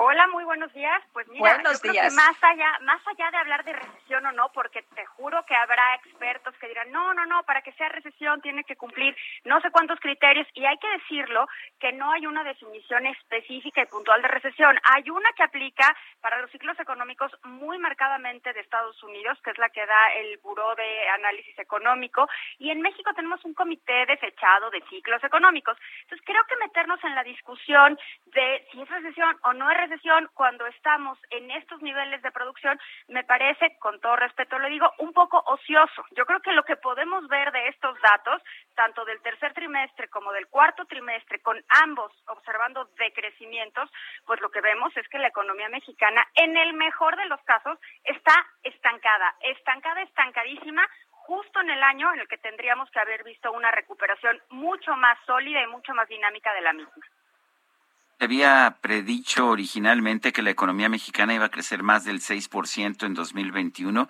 y en los criterios de política económica se estaba pronosticando más de 4% en el 2022. Parece que esos pronósticos ya quedaron por tierra, ¿verdad? parece que esos pronósticos ya fueron, porque ayer que veíamos ya el dato de 5% durante el año, pues hay que recordar que todavía el pronóstico de Hacienda para 2021 era 6.3, es decir, seguía siendo 6.3 a pesar de que ya teníamos muchas señales de que no iba a alcanzar el 6. A principio de año, del año pasado, decíamos, uy, ojalá que llegue al 7. Y claro, no era raro esperar un 7% después de una caída de 8.4%, era completamente normal esperar un 7%. Lo que no es normal es tener un crecimiento de 5% después de haber caído este número tan significativo que tuvimos el año previo. Para este año, pues sí, la expectativa de Hacienda es la más alta, 4.1%. La verdad es que ninguna otra casa de análisis o banco o institución internacional trae ese porcentaje. Ya rondan el 2%, el más bajo es Bank of America, que estima un 1.5%, y bueno, el más alto, la Secretaría de Hacienda con 4.1%. Eh, Valeria, Estados Unidos crece, nosotros nos estancamos. ¿Qué es lo que no estamos haciendo bien? ¿Cómo ves tú pues las acciones del gobierno de, de, México? Pues si tenemos un vecino tan poderoso, podríamos estar a lo mejor siendo un poquito jalados, ¿no? En esta economía. Pues mira, la verdad es que este 5%, esto que vimos el año pasado, es porque fuimos jalados por esta economía. O sea, este crecimiento del 5% se debe prácticamente a que la economía norteamericana, la economía de nuestros socios comerciales, nos jalaron hacia allá, porque el sector que creció fue el sector exportador y el sector exportador, como ustedes saben muy bien, pues depende de nuestro socio comercial, depende del ingreso de nuestro socio comercial. Y en ese sentido nos jaló. ¿Qué no estamos haciendo? Yo creo que hay dos cosas muy importantes. No estamos aprovechando las oportunidades que Estados Unidos nos está dando en esta propia crisis que ellos tienen con China, porque podríamos estar aprovechando oportunidades comerciales por ahí. También podríamos estar aprovechando oportunidades dado que sus, eh, su infraestructura en este momento está topada, desafortunadamente no la podemos aprovechar porque no, no estamos listos con la infraestructura que necesitaríamos y lo que es clarísimo es que aquí estamos tomando decisiones que expulsan y expulsa la inversión pues prácticamente día tras día. Esto no empezó ahora, no empezó este, eh, este año, no empezó el año pasado, empezó justo en 2018 con la cancelación del aeropuerto.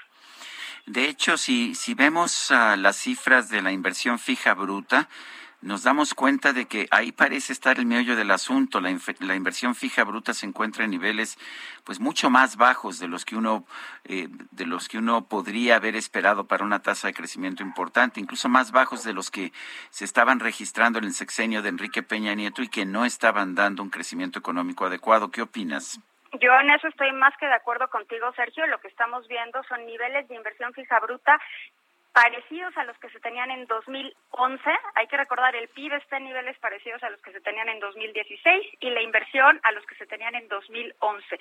La caída en la inversión fija bruta empezó en 2018, luego rebotó un poquitito a principios de 2019 y todo 2019 fue contrayéndose mes tras mes. Entonces, claro, cuando la economía se abre y cuando la economía se reactiva y cuando podemos pensar que lo peor de COVID ya pasó en términos económicos, pues regresas, pero ¿a dónde regresas? Regresas a donde estabas antes y donde estábamos antes era 2019 con una economía ya estancada, con una inversión pues que iba cayendo mes tras mes.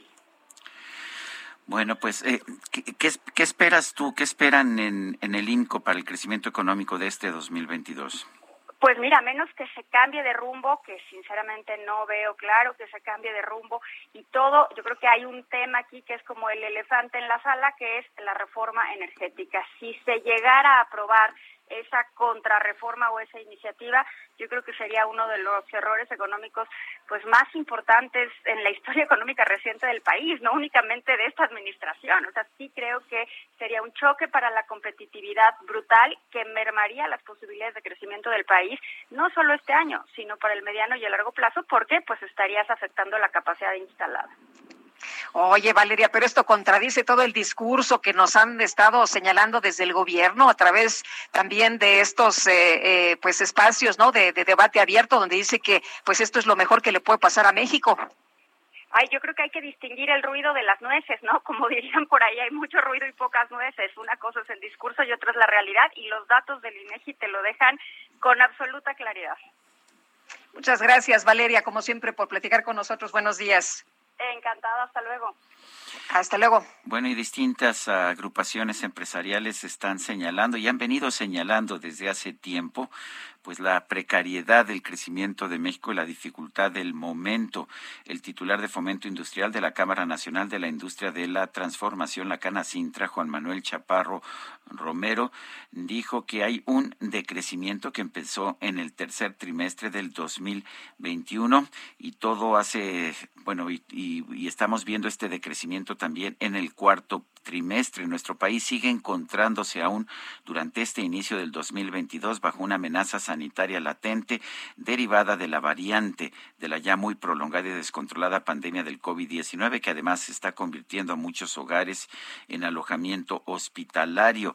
Tenemos también la situación de la inflación que cerró en 2021 con 7.3% que afecta directamente el bolsillo de los mexicanos. También el Centro de Estudios Económicos del sector privado pues ha venido señalando desde hace tiempo que se veía venir este estancamiento eh, en consumo y en inversión. Hacienda no quiso cambiar sus supuestos presupuestarios, confiaba en el precio del petróleo, pero pues a final de cuentas esto no fue suficiente. De hecho, el precio del petróleo está en niveles muy altos, sin embargo, pues no es suficiente para impulsar la economía cuando tenemos bajos niveles tanto de consumo como de inversión. Son las 8 de la mañana con 17 minutos. El Químico Guerra con Sergio Sarmiento y Lupita Juárez. Químico Guerra, ¿cómo te va? Muy buenos días. Hola, Sergio Lupita, buenos días. Pues fíjense que cuando pensamos que conocemos todo, nuestro planeta, ¿verdad? Que ya no hay nada eh, que descubrir, la Madre Tierra viene, toca nuestra puerta y nos sorprende nuevamente, Sergio Lupita. Por ejemplo, pensamos que ya conocemos todos los tipos de árboles que viven en los cinco continentes, ¿no? O sea, los árboles pues ya los conocemos todos, ¿no? Fíjense, yo estudié eh, cuando estaba en la universidad que el planeta había 63 mil especies de árboles distribuidos en todo el planeta. Pues fíjense que un estudio de la Universidad de Michigan, nuevecitito, es una primicia para la red, salió ayer en la tarde, y que, involucró a más de 100 investigadores en todo el mundo y que produjo la base de datos forestales más grande jamás construida, estima que existen no 63 mil, 73 mil especies arbóreas en nuestro planeta, incluyendo 9.200 especies que aún no han sido descubiertas. Este estudio global, Lupita, es 14% más alto que el número actual de especies de árboles conocidas. Imagínense, nos falta todavía más del 10% por conocer. La mayor parte de las especies aún desconocidas son probablemente raras, con poblaciones muy reducidas y con una distribución espacial limitada. Esto hace que estas especies aún no descubiertas sean especialmente vulnerables a disrupciones causadas por el hombre, tales como la deforestación y el cambio climático. Escribe el doctor Peter Reich, ecólogo forestal en la Universidad de Michigan y autor principal del trabajo que se publicó, como les dije el día de ayer, en los Proceedings of the National Academies of Science, los registros, digamos, de las sociedades eh, de ciencia de los Estados Unidos.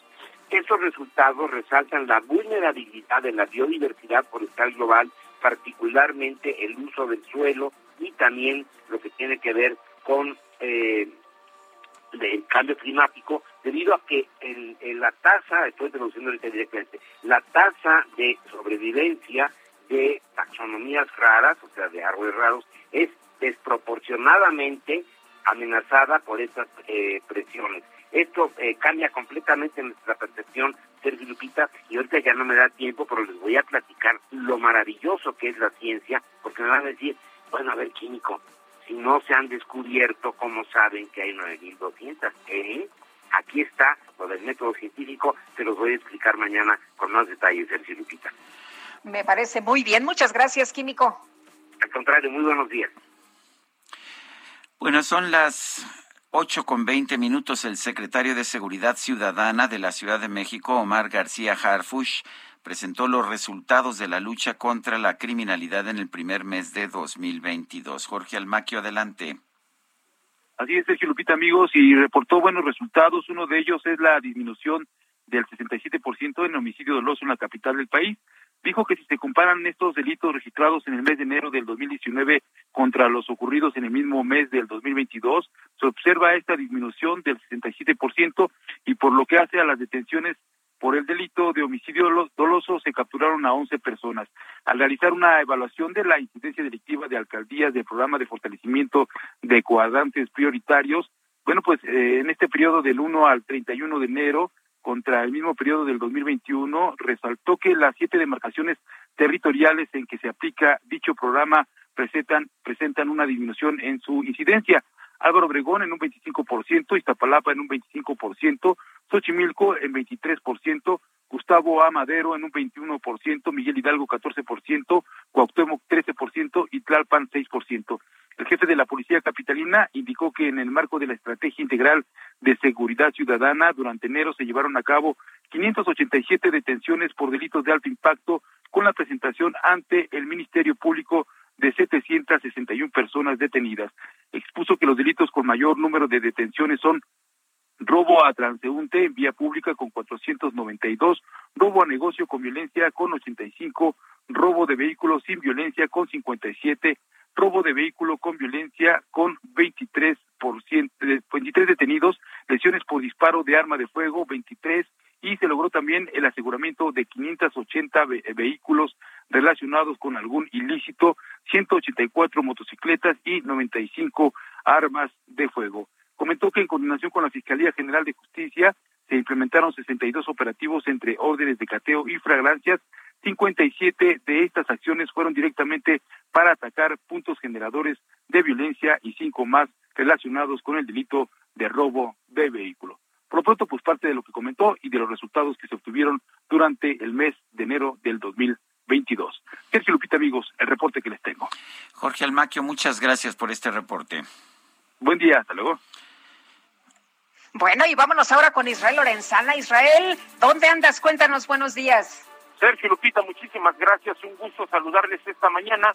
Fíjense que ya estamos aquí ubicados en la zona de la calle de Talavera, Jesús Carranza, en donde, bueno, pues eh, como cada año se instala esta plaza para, pues, decir a los niños Dios.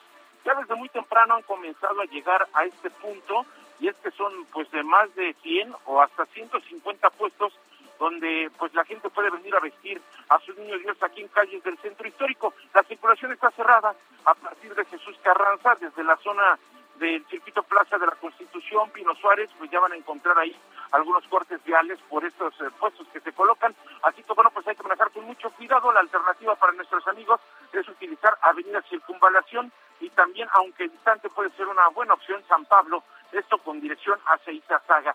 Pues Sergio Lupita, la información que yo les tengo. Gracias, Israel. Muy buenos días. Hasta luego.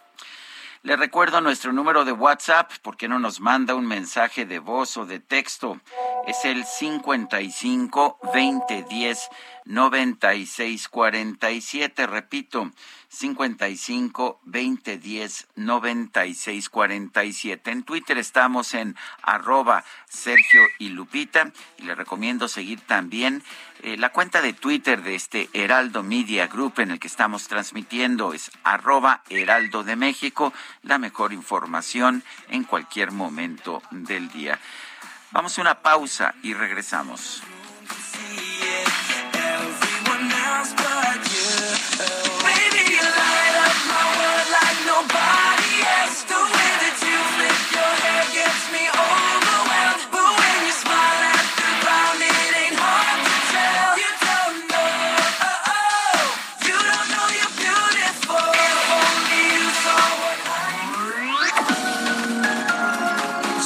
Sarmiento y Lupita Juárez quieren conocer tu opinión, tus comentarios o simplemente envía un saludo para ser más cálida esta mañana.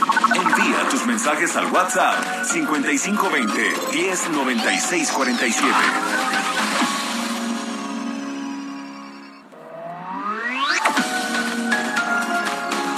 Continuamos con Sergio Sarmiento y Lupita Juárez por El Heraldo Radio.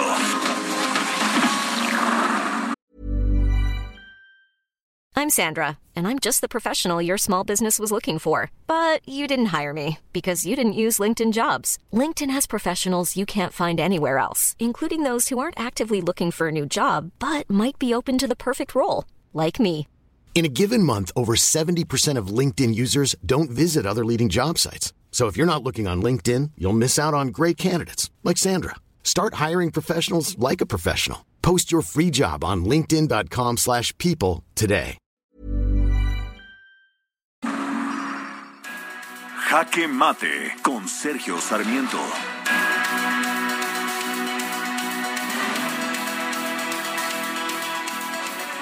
Siempre hemos sabido que el gobierno de Andrés Manuel López Obrador no quiere al INE, al Instituto Nacional Electoral, lo culpa por su derrota electoral del año 2006, a pesar de que era una institución completamente distinta, formada por un personal eh, muy diferente, con consejeros completamente diferentes de lo que tenemos el día de hoy pero este menosprecio por el INE puede tener consecuencias importantes.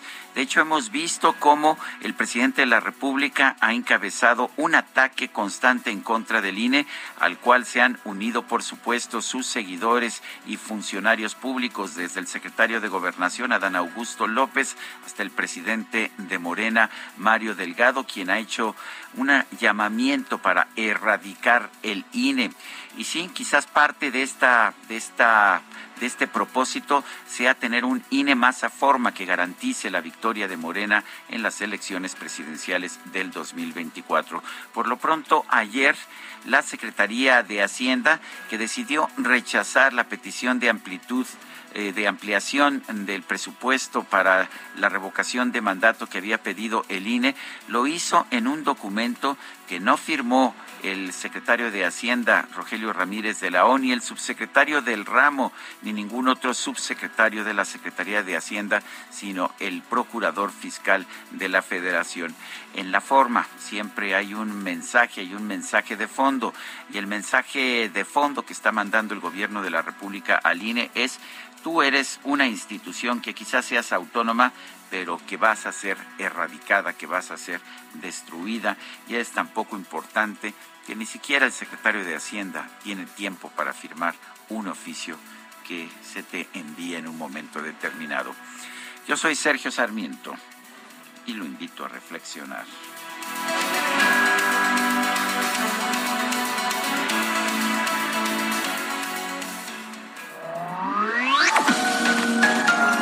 Para Sergio Sarmiento tu opinión es importante. Escríbele a Twitter en arroba Sergio Sarmiento. Lo mejor de México está en Soriana. Lleva la manzana Red, Golden o Royal Gala a 29.80 el kilo. Sí, a solo 29.80 el kilo. Y tomate guaje a 6.80 el kilo. Sí, a solo 6.80 el kilo. Martes y miércoles del campo de Soriana. Solo 1 y 2 de febrero. Aplica restricciones. Válido en Inter y Super.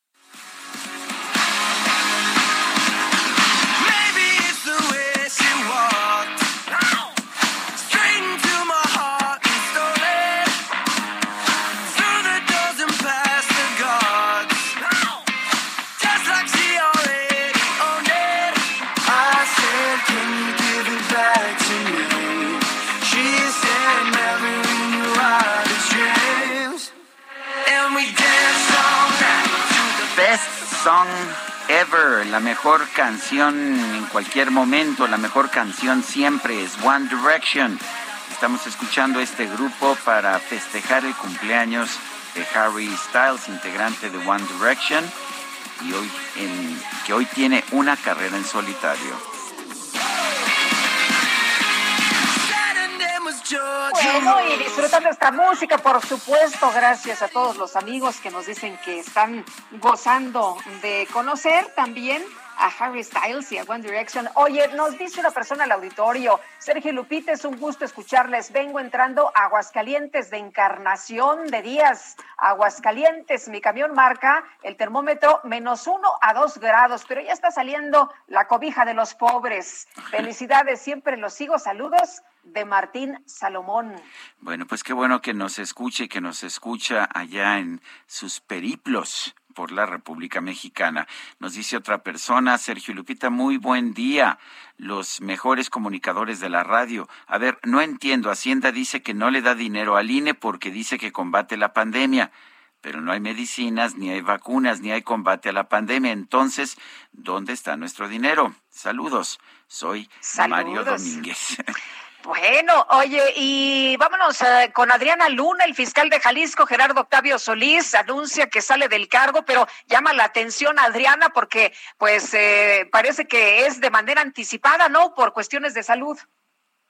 ¿Qué tal? ¿Cómo están? Muy buenos días a todos. Sí, Lupita, sorpresivamente el fiscal general de Jalisco, Gerardo Octavio Solís, despierta a todos con la noticia de que se va del cargo y argumenta motivos de salud. Inusualmente, a través de redes sociales de la Fiscalía de Justicia de Jalisco, da a conocer esta decisión.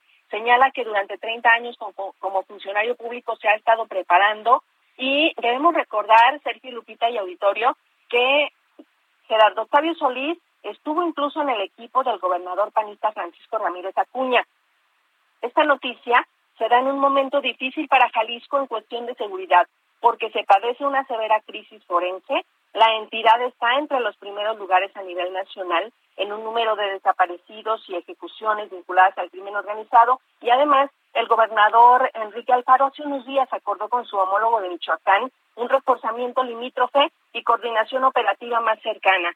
Si ustedes tienen oportunidad, pueden entrar a la página de la Fiscalía de Justicia de Jalisco y van a poder leer todo el comunicado porque hay algunos puntos, Lupita y Sergio, que llaman la atención y que tendrían que leerse, como se dice comúnmente, entre líneas, porque informa él que hay sacrificios que se tienen que hacer, que gracias también a los que le dan la espalda, hay muchos puntos que hay que hay que analizar con lupa, Lupita y Sergio. Muy bien, pues muchas gracias por la información, Adriana. Por lo pronto, pues ahí ya le dijo a, la gente a través de sus redes sociales que ya se lo comunicó al gobernador y que, bueno, pues sale de este cargo. Así es, ya con la autorización del gobernador. Entonces, espera, hasta el momento Enrique Alfaro no ha reaccionado en sus redes sociales, pero de seguro lo hará de un momento a otro, ya haciendo quizás oficial la salida y dando a conocer probablemente quién lo suplente. Muy bien, muchas gracias Adriana. Muy buenos días. Muy buenos días. Bueno, de acuerdo con una investigación de Latinus y Mexicanos contra la Corrupción y la Impunidad, José Ramón López Beltrán hijo del presidente Andrés Manuel López Obrador, ha ocupado con su pareja Carolyn Adams dos residencias al norte de Houston, eh, cada una con un valor comercial cercano al millón de dólares. Raúl Olmos es investigador de Mexicanos contra la Corrupción. Gracias por tomar nuestra llamada, Raúl. A ver, toda esta información, eh, por lo que pude ver, está pues está avalada por, ah, por la información que se tiene de manera oficial de en los registros de propiedad de Houston. ¿Estoy en lo correcto? Eh, buen día, Sergio, buen día, Lupita. Efectivamente, Hola, ¿qué tal, Raúl? ¿Qué tal? Eh, efectivamente, toda la información que, publicamos está debidamente sustentada en, información de los registros. Eh, fue así que lo, localizamos las dos casas, una ocupada entre septiembre de 2019, la primera, y la más polémica, y eh, transcurso de 2020. Eh, y esta casa es, digo que es la más polémica porque es muy grande, muy ostentosa, es la, la ahora famosa casa de la alberca de 23 metros de largo. Eh, y esa casa, lo que vuelve muy peculiar el asunto y con mucho interés periodístico, es que eh, perteneció, cuando fue ocupada por el hijo mayor del presidente y su pareja, pertenecía en ese momento a un alto ejecutivo de una empresa proveedora del gobierno de México, en concreto de Pemex. Eso pues eh, puede derivar en un conflicto de interés porque eh, además hay una peculiaridad de que en agosto de 2019 Pemex asignó un contrato de 85 millones de dólares a, a la compañía Baker Hughes y que al mes siguiente eh, el hijo mayor del presidente y su pareja ocuparon una residencia que pertenecía nada menos que a un alto ejecutivo de esa misma compañía. Entonces, esa es, digamos, la peculiaridad eh, de la propiedad eh, de la primera casa. Y hablo de dos casas porque una segunda casa, también bien documentada, pertenece y está a nombre de ella, de la pareja de el hijo mayor del presidente, y es una casa que fue construida desde los cimientos en el transcurso de 2020 y ocupada en 2021. Entonces estamos hablando de dos casas, ambas al norte de Houston, pero una más polémica que la otra, tanto por la ostentación como porque pertenecía a un ejecutivo de una contratista de Pemex. Eh, Raúl, ayer el eh, presidente en la mañanera decía que al parecer la señora tiene dinero. Eh, ¿De dónde sale el dinero de estas casas? ¿Tienen ustedes la información de cómo se adquieren estas casas? ¿Son solo préstamos? ella regresa a la casa que era de ella después de algunas investigaciones. cuéntanos un poquito y también no ha desmentido la información publicada el presidente ayer, no desmintió absolutamente nada, ¿no? Aunque se dice que se trata de un ataque. Bueno, eh, no, no desmintió nada. Este, hubo una serie de denostaciones hacia eh, algunos de los colaboradores de la, de la investigación, en concreto de eh, eh Carlos Loret, pero pues no, no se desmintió ni un solo dato y eh, efectivamente el estilo de vida que, que manifiesta la pareja del de, hijo mayor del presidente es un estilo de vida pues ostentoso, este, eh, ahora sí que digamos cada quien sus gustos, eh, ella tenía un estilo de vida así, ¿no? Que además contrasta con lo que ha venido eh, predicando y pregonando el presidente de la República de, de, de austeridad, de llevar una vida eh, con lo básico, ¿no? Eso, digamos, a, para nosotros nos pareció un elemento, un primer elemento informativo eh, valioso, decir que hay una contradicción entre lo que dice el presidente y eh, cómo actúa su hijo mayor, que, que no tiene nada que ver con, con la eh, con la humildad, digamos, con una vida eh, humilde, sino más bien ostentosa. Y esto se veía ya en la vida normal de, de, la pareja de, del hijo mayor. Entonces, efectivamente, pues parece que es una eh, mujer de, de recursos, una mujer, una profesionista, vamos a decir, exitosa en el ámbito petrolero, y ese es un segundo punto que a nosotros nos llamó la atención y que vimos materia periodística de un, un potencial conflicto de interés por las actividades eh, eh, eh, como profesionista que ella había venido, venido realizando como representante de compañías petroleras, algunas de las cuales son eh, eh, proveedoras del gobierno de México. Digamos, ahí hay un potencial conflicto de interés y también volteamos a ver ese punto, ¿no? Entonces, efectivamente, es una mujer con, con éxito, una mujer, una profesionista este, eh, eh, con carrera, con trayectoria en el ámbito petrolero y probablemente eh, los recursos hayan provenido de ahí. En el caso de la segunda casa que adquirieron, porque, insisto, la primera no pertenecía a ellos, sino eh, pertenecía a un alto directivo de, un, de una compañía proveedora del gobierno de México. Eh, la, esposa, la esposa o la pareja, entonces, Carolyn Adams, ¿es ejecutiva del negocio petrolero? Ha sido ejecutiva, eh, no pudimos documentar que en este momento lo sea. La última eh, operación que nosotros vimos fue en el transcurso de 2018, ¿sí? Eh, ella participó en las rondas petroleras y hay, por ejemplo, hay un video que ella hizo circular en sus redes sociales eh, eh, donde ella celebra la asignación de una eh, recordarán la, la ronda de, de, de, explotación petrolera eh, para Shell, para la compañía. Shell. Ella celebra e incluso en sus redes dice un gran trabajo, dando a entender sí. que estaba ella trabajando eh, o, o, gestionando eh, cuestiones para Shell. Esto estamos hablando 2018, cuando todavía era el gobierno de Peña Nieto, pero cobra relevancia porque no hay que olvidar que Shell fue la empresa que le vendió la, refinería, una refinería ubicada en Houston, precisamente, a Pemex. Y esta una, una transacción concretada ya en este gobierno, en enero del presente año. Entonces, si ella fue en su momento eh, eh, gestora o ejecutiva de Shell, pues eh, eh, llama la atención que ahora el gobierno de México haga negocios con esta misma compañía. No estoy diciendo que ella haya sido la gestora, pero sí despierta muchas suspicacias y movería incluso en indagatoria para tratar de determinar si hay o, eh, conflicto de intereses o posible incluso tráfico de influencias, ¿no? Porque hay algunos indicios que la autoridad no debería dejar pasar. Raúl Olmos, investigador de Mexicanos contra la Corrupción, gracias por tomar nuestra llamada. Gracias a ustedes, un saludo a ambos. Gracias, muy buenos días. Y vámonos ahora con Mónica Reyes.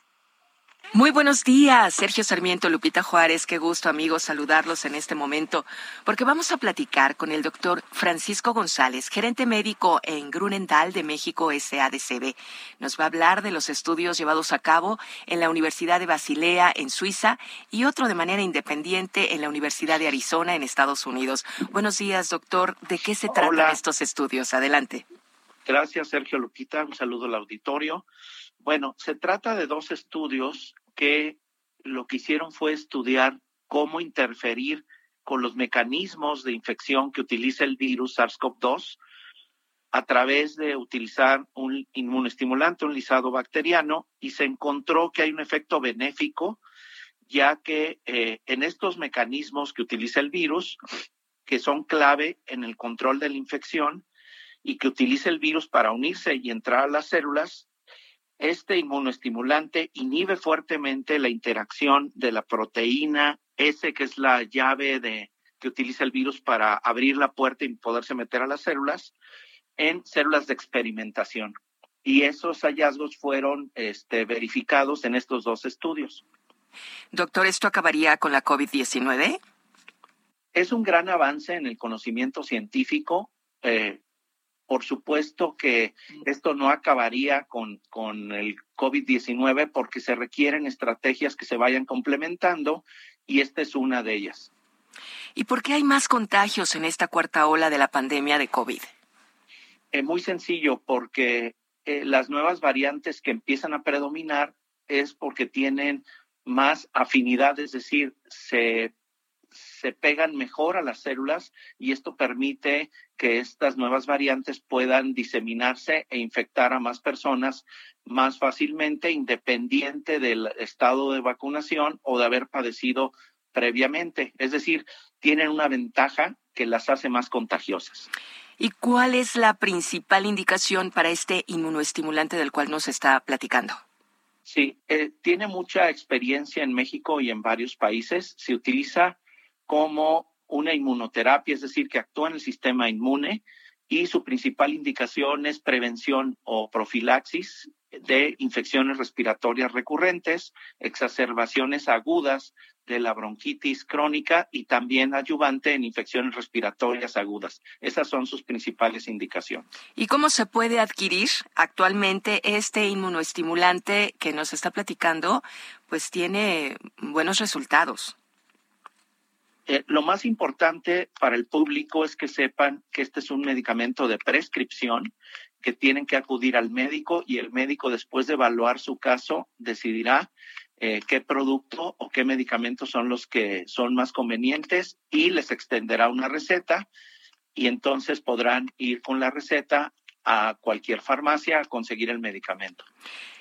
Díganos, doctor, ¿se realizará algún estudio clínico de OM85 en COVID-19 como fase aguda o profilaxis? En este momento no, no tengo yo conocimiento que se estén realizando, pero sería la siguiente fase de los estudios que yo acabo de comentar. ¿Y este medicamento cuenta ya con suficiente existencia disponible a nivel nacional?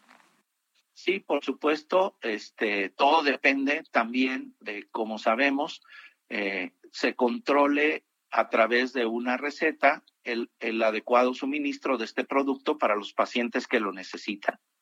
Muy bien. Doctor Francisco González, eh, conclusión, ¿algo más que quiera agregar en este momento a lo que hemos estado platicando? Sí, que este es un gran avance que abre nuevas puertas hacia alternativas complementarias para ayudarnos a tener más, más opciones de cómo nosotros nos podemos defender mejor y en este estudio claramente se demostró que al activar este, este medicamento nuestras células hace que los receptores, es decir, las puertas de entradas para este virus, se disminuyan de manera muy importante. Por lo tanto, el virus, aunque tenga una llave más afinada, este, que sea más afín a estos receptores, si le disminuimos nosotros en nuestras células menos posibilidades de que se pueda unir, bueno, esto puede limitar la infección, por este virus SARS-CoV-2, ya que estamos interfiriendo con los mecanismos que utiliza el virus. Perfecto. Doctor Francisco González, gerente médico en Grunendal de México SADCB, muchísimas gracias por esta explicación y esta conversación con el público de Sergio y Lupita. Un gusto, un saludo para todos. Gracias, buen día. Continuemos con ustedes. Sergio Sarmiento y Lupita Juárez. Gracias a Mónica Reyes. Y vamos con otros temas. Cuatro ministros de la Suprema Corte de Justicia se pronunciaron a favor de la propuesta de eliminar la parte de la pregunta de la consulta sobre revocación de mandato que infiere la ratificación del presidente López Obrador. Este lunes comenzó la discusión del proyecto del ministro Jorge Mario Pardo Rebolledo, pero el debate no concluyó debido a lo que se dijo era una falla en el aire acondicionado en el salón de plenos. Se reportó presencia de humo en uno de los ductos. El debate comenzó con la exposición de Pardo Rebolledo, quien propuso invalidar parcialmente la pregunta porque se formulan dos cuestionamientos.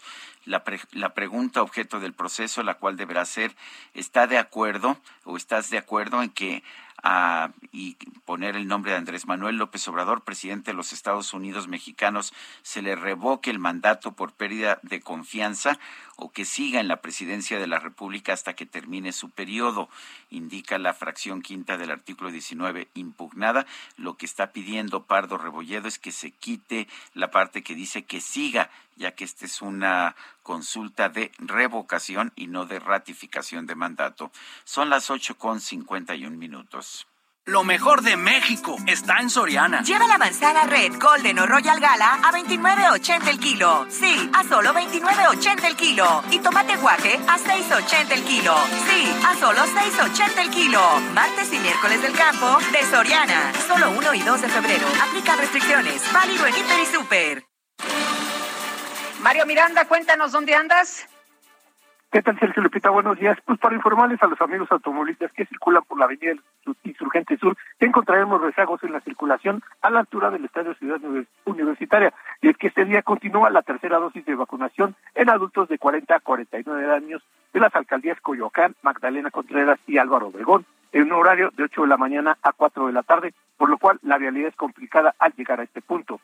Pasando este punto, la vialidad mejora en dirección al anillo periférico, así como a Barranca del Muerto. Avenida Universidad presenta carga vehicular de Miguel Ángel de Quevedo a Churubusco y finalmente el eje 2 Gabriel Mancera con tránsito lento de Universidad al eje 4 Xola. El Lupita, seguimos pendientes. Gracias, Mario. Buenos días. Lo mejor de México está en Soriana. Lleva la manzana Red, Golden o Royal Gala a 29.80 el kilo. Sí, a solo 29.80 el kilo. Y tomate guaje a 6.80 el kilo. Sí, a solo 6.80 el kilo.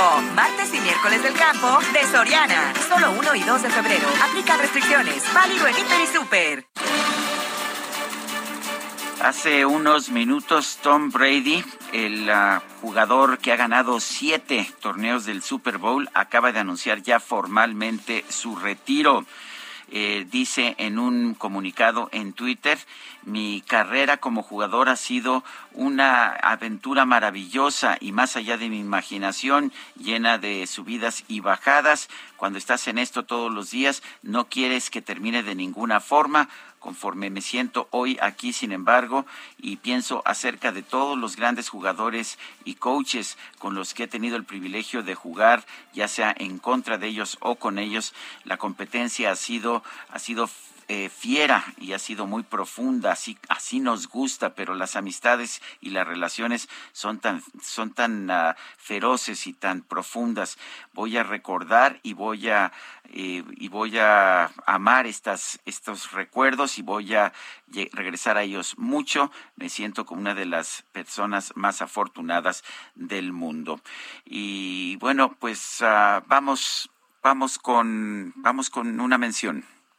Hola, soy Paola Barragán, interiorista mexicana, y quiero invitarte a Expo Mueble Internacional. Llevo más de cinco años asistiendo al evento y te puedo asegurar que encontrarás la más alta calidad y diseño en muebles y decoración para tu negocio o proyecto, además de contar con estrictos protocolos anti-COVID para la seguridad de todos. La cita es del 16 al 19 de febrero en Expo Guadalajara. Regístrate en expomuebleinternacional.com.mx.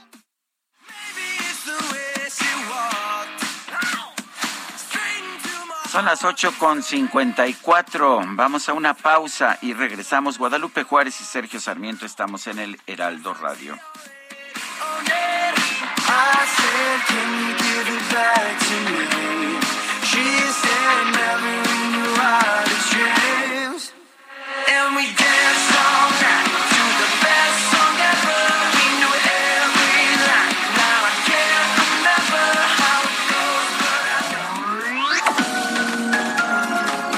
Sarmiento y Lupita Juárez quieren conocer tu opinión, tus comentarios o simplemente envía un saludo para ser más cálida esta mañana. Envía tus mensajes al WhatsApp 5520 109647.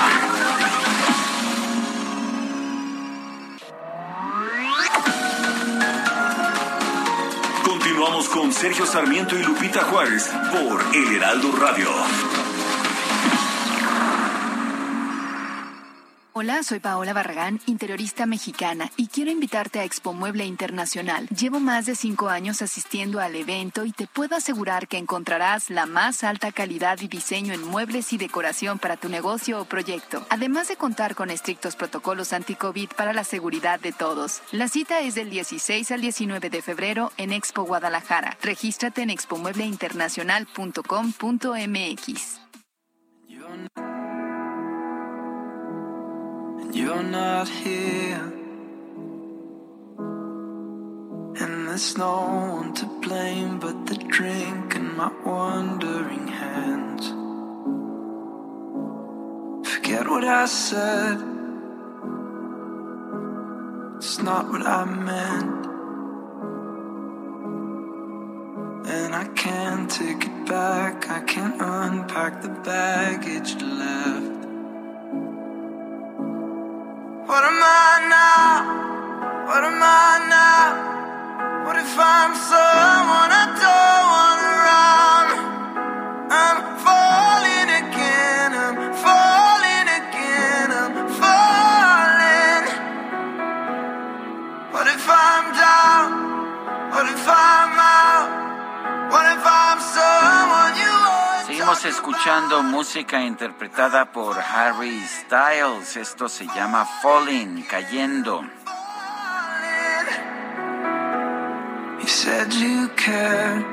Y nos dice Isaura García, wow, le hicieron el día a mi hija Girl Engineer con la música de hoy One Direction en Sergio y Lupita, más por Happy Birthday Harry. Hasta yo las canto y me gusta su música. Abrazo a todos. Mañana Harry solo, posdata. Bueno, pues ahí están las fans. Y el medio digital Monitor Michoacán informó que este lunes fue asesinado su colaborador Roberto Toledo cuando se encontraba en el municipio de Zitácuaro. Paula Mendoza, nos tienes toda la información. Te escuchamos. Buenos días. Muy buenos días, Sergio, Lupita y al auditorio que nos escucha esta mañana de martes. Comentarte que, el, como, bien señalabas, el colaborador del medio de comunicación Monitor Michoacán, Roberto Toledo, fue asesinado a balazos la tarde del pasado lunes al interior de las oficinas de la redacción del medio local, ubicado en el municipio de Zitácuaro, al oriente del estado de Michoacán. A través de un video, el director de Monitor Michoacán, Armando Linares, denunció la ejecución de su colaborador, quien presuntamente fue asesinado por tres varones que escaparon en una camioneta luego de cometer el crimen. Precisó que, bueno, desde hace al menos un mes, a la redacción de dicho medio de comunicación comenzaron a llegar amenazas por parte de presuntos funcionarios del Ayuntamiento de Zitácuaro debido a publicaciones de notas periodísticas que evidenciaban presuntos actos de corrupción al interior de la Dirección de, la, de, Seguridad Pública del municipio ya señalado. Eh, a través de este video que señalamos, el reportero, el periodista eh, dueño de Monitor Michoacán señaló que, bueno, Hoy finalmente las amenazas se cumplen y uno de, nuestros compañeros perdió la vida a mano de tres personas que le dispararon de manera ruin y cobarde. Nosotros no estábamos armados, nuestra única defensa es una pluma y una libreta. En este sentido, el periodista aseguró conocer quién fue el, actor intelectual del asesinato de Roberto Toledo. Ello, pues como señalamos, en un momento tras recibir distintas amenazas, además de acusaciones de que dicho medio de comunicación se encontraba coludido con el crimen organizado, todo ello, bueno, se acusó que estuvo gestado desde la, presidencia municipal de Zitácuaro.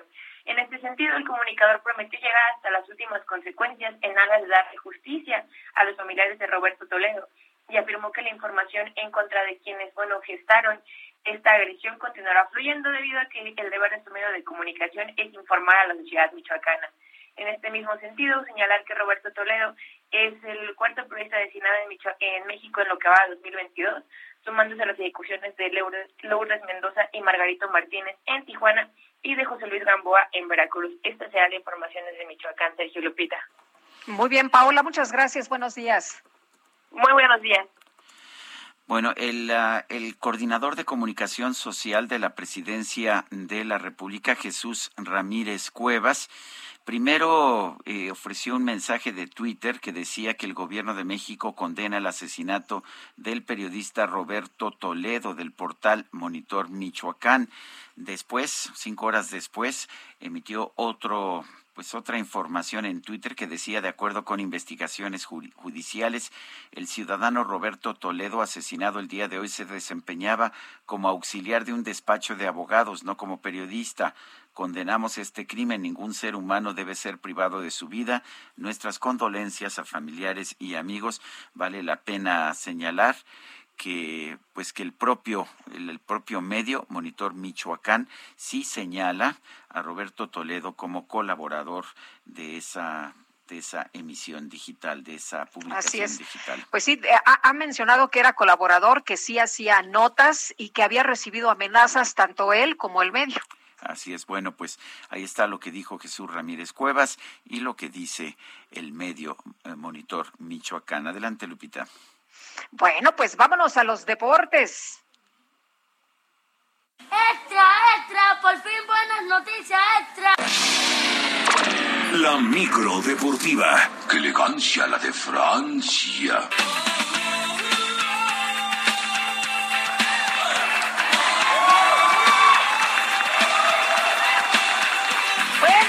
Directamente con la información importante de la micro deportiva, porque hay información relevante. Tom Brady, cuéntanos, Julio Romero. ¿Cómo está Sergio Lupita? Muy buenos días, qué gusto saludarles, amigos del auditorio. Efectivamente, que sí, que no, que son mentiras, que son rumores. Bueno, hace unos cuantos minutos, a través de sus redes sociales, el legendario, sí, hay que decirlo, el legendario mariscal de campo Tom Brady anuncia su retiro ya de manera oficial del fútbol americano de la NFL después de siete anillos de Super Bowl. Agradeció, por supuesto, a todos los fanáticos de los Patriotas de Nueva Inglaterra, a los fanáticos de los Bucaneros de Tampa Bay, con los que consiguió un anillo. En fin, pues se va, se va un grande, sin lugar a dudas. Eh, con Tom Brady me parece que no hay puntos medios. Mi querido Sergio, estarás de acuerdo conmigo.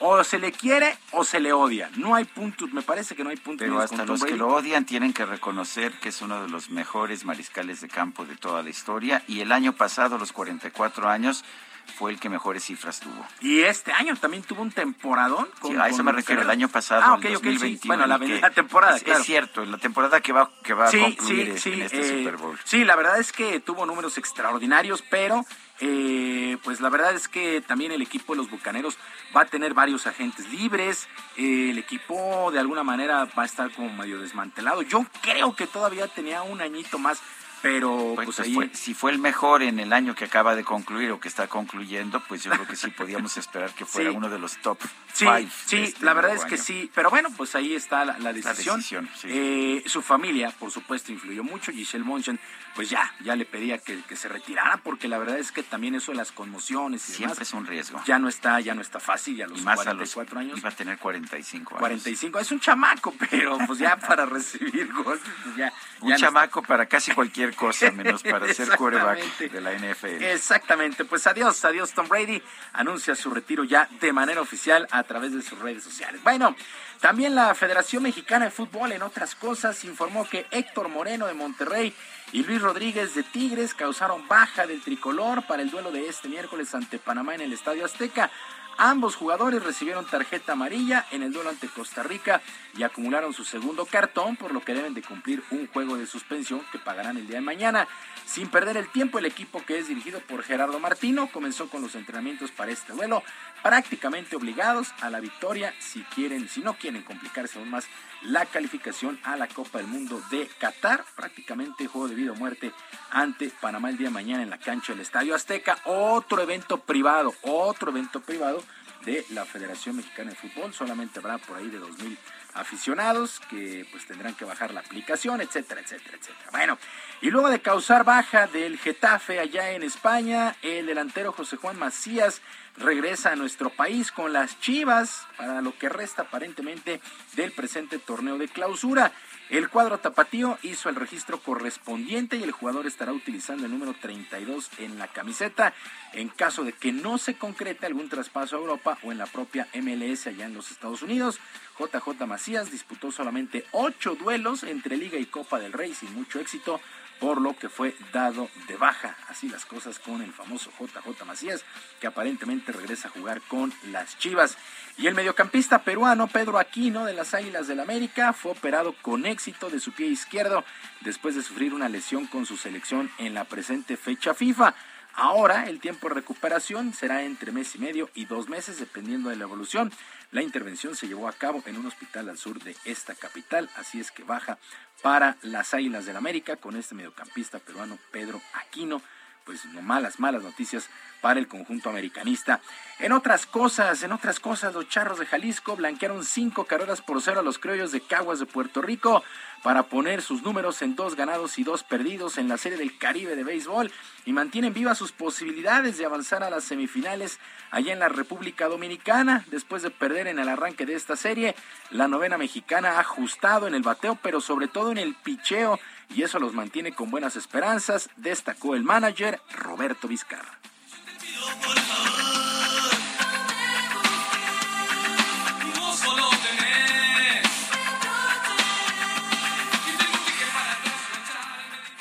Son 20 entradas que no nos han anotado carrera, eso habla muy bien de nuestro picheo. El día de hoy se agarraron muchos mejores turnos, sobre todo con gente en base. Era muy importante pegar primero, gracias a Dios, un gorrón de Esteban nos da la oportunidad de hacer dos carreras en la primera entrada, que nos da mucha confianza, sobre todo a, Nick, de, estar con ventaja. Después viene otras dos carreras en la tercera o cuarta entrada, pues con más confianza eh, podemos manejar el, eh, resultado.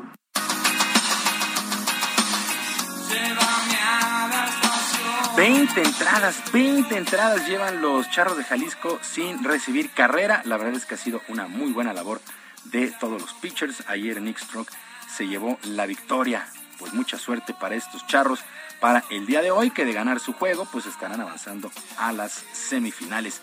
Y luego de su triunfo en el Abierto de Australia, el tenista español Rafael Nadal se mantuvo en la quinta plaza del ranking de la Asociación de Tenistas Profesionales, listado que sigue siendo encabezado por el serbio Novak Djokovic. Luego del primer Grand Slam del año, el avance más significativo fue el del italiano Matteo Berrettini, que ascendió al sexto lugar. Djokovic se encuentra por delante del ruso Daniel Medvedev, que perdió la final, y del alemán Alexander Zverev, los tres primeros lugares. En la WTA en las damas, la australiana Ashley Barty eh, está cómodamente en la cima, por delante de la bielorrusa Arina Zabalenka. Se fue ya eh, el primer Grand Slam del año en el mundo del tenis. En otras cosas, los guerreros de Golden State superaron 122 a 108 a los Rockets de Houston con 21 puntos de Stephen Curry en poco más de 10 minutos en el último cuarto y en actividad del básquetbol de la NBA. Impresionante Stephen Curry, ni siquiera terminó el cuarto cuarto y se fue en ese periodo con 21 puntos. En otros resultados que llamaron la atención en la jornada de lunes, el Thunder de Oklahoma 98-81 sobre los Blazers de Portland. Los Celtics de Boston vencieron 122 a 92 al calor de Miami en un juego bien apretado. Los Caballeros de Cleveland 93 a 90 sobre los Pelícanos de Nueva Orleans. Nos acercamos ya al juego de las estrellas que prácticamente marca la mitad de la temporada del próximo 20 de febrero en Cleveland y por lo pronto los líderes, los líderes en la división este, los Toros de Chicago el calor de Miami y los 76 de Filadelfia están como líderes en el oeste. Los Soners de Phoenix, que por cierto tienen el mejor récord de toda la campaña, 40 triunfos y 9 descalabros. Los Guerreros de Golden State y los Grizzlies de Memphis encabezan el oeste, la conferencia del oeste en la NBA. Sergio Lupita, amigos del auditorio, la información deportiva este martes, que sea un extraordinario día para todos. Muchísimas gracias. Julio Romero.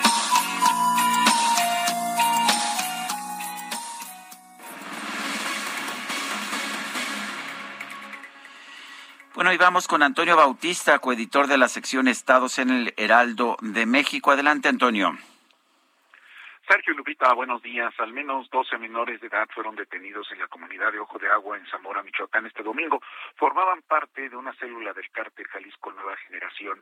Así lo reconoció el presidente en la mañanera del último día de enero de este año. Antes, el viernes, los restos de una bebé recién nacida fueron hallados dentro de una bolsa de plástico en el sistema para el manejo de desechos en Salinas, Victoria, Nuevo León. Además, Jalisco, Durango, Guanajuato, Chiapas, la Ciudad de México, Morelos, Sinaloa y otras entidades reportaron diferentes delitos que involucran a menores de edad. Estas situaciones se suman al caso del pequeño Tadeo, cuyo cuerpo fue exhumado y abandonado en el penal de San Miguel en Puebla el pasado 10 de enero y marcan un arranque de año difícil para la seguridad de la infancia mexicana. Por ello, la organización Save the Children hizo un llamado de alerta a las autoridades del país de todos los niveles y exigió que se aplique un programa de emergencia para prevenir, atender, sancionar y erradicar todas las formas de violencia contra las niñas, niños y adolescentes. De acuerdo con la organización que tiene más de 100 años dedicada a defender la infancia en México, vive un, México vive un proceso de descomposición social grave y profundo que impacta directamente y de maneras inimaginables en la vida, la integridad y la seguridad de los menores. Advirtió que este mes que, que terminó se presenciaron desde hechos de discriminación, revictimización, daño a la intimidad, abandono, violencia sexual, desaparición, lesiones y el homicidio de niñas, niños y adolescentes. Indicó que lo que genera mayor preocupación es que en algunos casos la comisión de estos delitos y las acciones que vulneran los derechos de los menores cuentan con la autorización, protagonismo o complicidad de las instituciones del Estado o inclusive son ignorados por las propias autoridades. En estos casos cabe recordar la adopción de fin de semana del pequeño Emilio que protagonizó la pareja formada por el gobernador de Nuevo León, Samuel García y su esposa Mariana Rodríguez, y la posición de la Comisión Nacional de los Derechos Humanos sobre el caso del pequeño Tadeo de no iniciar su labor protectora porque no había queja formal, acción que fue condenada por organizaciones defensoras de los derechos de la niñez. El panorama para los menores mexicanos es alarmante en realidad y no se resuelve solo con el fortalecimiento de valores como aconsejó el presidente ayer. De acuerdo con Save the Children, que trabaja en México desde 1973, durante 2021 se registraron 27.772 delitos en contra de niñas, niños y adolescentes. El año pasado se cometieron siete homicidios diarios de menores de edad, nueve feminicidios mensuales, 37 niñas y niños sufrieron violencia física cada año. Además, los reportes de violencia interfamiliar en este segundo año de la pandemia llegaron a 233 mil víctimas. Esto es 83% más con respecto a 2015. Por eso la organización consideró que es urgente el fortalecimiento de sistemas integrales de protección a niñas, niños y adolescentes, así como las capacidades institucionales para garantizar la pronta impartición de justicia y la aplicación de medidas para que no se repitan estas violaciones. Así el panorama, Sergio Repita. Muchísimas gracias, Antonio. Muy buenos días. Buenos días. Y este lunes se llevó a cabo una reunión de emergencia del Consejo de Seguridad de la ONU para abordar el conflicto militar entre Rusia y Ucrania. Y de este tema vamos a platicar precisamente con eh, Marta Bárceda, embajadora, columnista del Heraldo de México. Y embajadora, me gustaría preguntarle, eh, para empezar, sobre unas declaraciones que daba ayer el embajador ruso que rechazaba que su país desee invadir Ucrania y acusó a Estados Unidos de fomentar la histeria. ¿Todo es culpa de los Estados Unidos si los rusos están tranquilos, y los rusos no tienen otras intenciones? Mira, yo creo que lo que vimos ayer en estas declaraciones del embajador ruso eh, es muy significativo, puesto que eh, dejó claro que por el momento, y digo por el momento, Rusia no piensa invadir Ucrania. Eh, yo creo que las declaraciones ayer en el Consejo de Seguridad vimos una Rusia a la defensiva. Eh, vimos una Rusia en donde la mayoría de los otros Estados miembros del Consejo y los que participaron aún no siendo Estados miembros eh, dejaron claramente fijada su postura de que cualquier movimiento militar de Rusia en territorio ucraniano violaría la Carta de Naciones Unidas y el derecho internacional. Y la mayoría eh, reiteraron la integridad territorial de Ucrania, que quiere decir que en algún que, que ninguno reconoce la anexión que hizo Rusia de Crimea en 2014. Entonces, cuando tú estás contra la pared, como el caso de ayer, que quedó claro que Rusia quedó bastante eh, aislado en el Consejo de Seguridad, pues respondes eh, tratando de voltear la situación y responsabilizando al otro. Ahora, ¿eso quiere decir que Estados Unidos y la OTAN tengan toda la razón? No, yo creo que también hay una falta de eh, comprensión o una falta eh, de sí de comprensión de las preocupaciones de seguridad de Rusia, sí. Eh, el, la verdad es que la reunión de ayer y el debate sobre Ucrania fue una lección de diplomacia y fue es, es algo que hay que analizar con mucho cuidado por todos los conceptos que ahí se manejaron y que van a afectar eh, y que ya están afectando cómo estamos viendo las relaciones internacionales en esta segunda década del siglo XXI, Lupita. Marta, el presidente Putin de Rusia en distintas ocasiones ha señalado que Ucrania históricamente pertenece a Rusia. Esto es lo que ha generado pues miedos también en este sentido. ¿Qué opinas de eso? ¿Qué tanto nos puedes decir de esa historia en común que tienen Ucrania y Rusia? Yo creo que es una historia en común que es totalmente real. De hecho, eh, muchos historiadores, y así, y creo que así se apega a la verdad, consideran que la fundación de lo que será después el Estado ruso se llevó a cabo en Kiev, ¿sí? Eh, que esa fue la primera ah, capital, pero esto fue hace más de 800 años, Sergio. Es como si, eh, si nosotros ahorita reclamáramos que eh, tenemos el derecho, como si México reclamara decir hasta Nicaragua, porque hasta ahí llegaba la influencia del imperio azteca, todo es entonces eh, debe pertenecer a México. No, sí, eh, eh, entonces sí es cierta este, este, es cierto este vínculo histórico entre Rusia y Ucrania, pero también es cierto que las naciones evolucionan y van adquiriendo una identidad propia. Y justamente leyendo varios artículos de relaciones internacionales, ves que la anexión por parte de Rusia de Crimea ascendró el nacionalismo ucraniano, la diferenciación de Ucrania con respecto a Rusia. Embajador, ayer veía unos eh, videos de la Deutsche Welle donde se aprecia mujeres que están preparándose porque dicen que ellas quieren defender su territorio. Usted en su columna decía que o escribe que queda claro que no habrá solución militar al conflicto, pero que alcanzar acuerdos no va a ser nada fácil.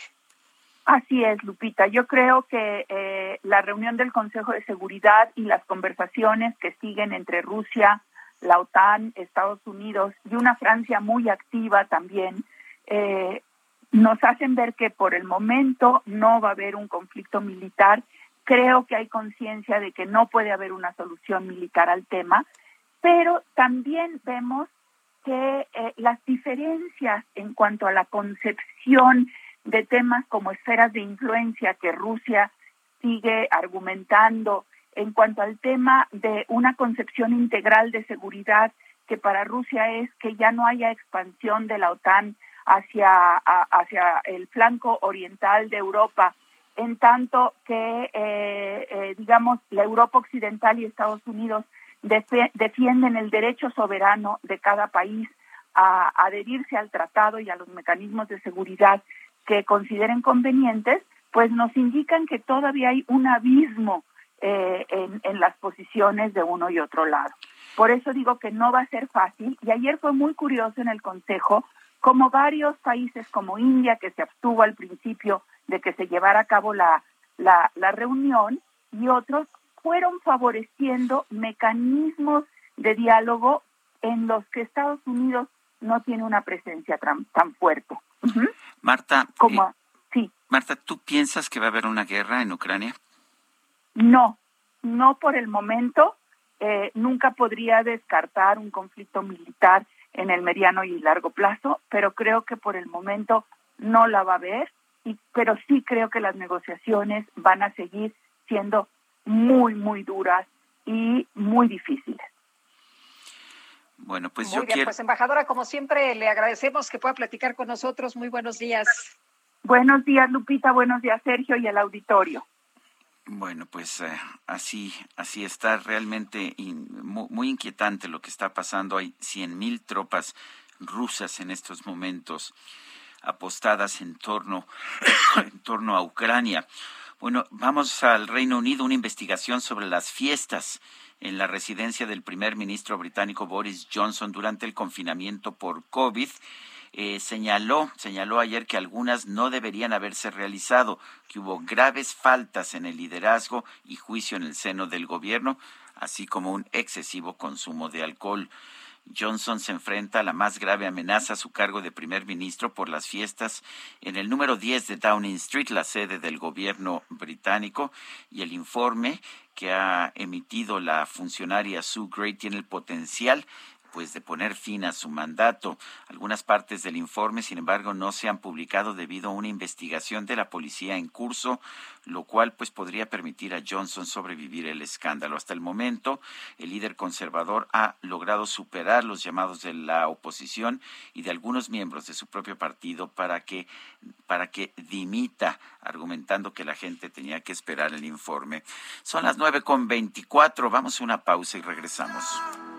What if I'm out? What if I'm someone you won't talk about? I'm falling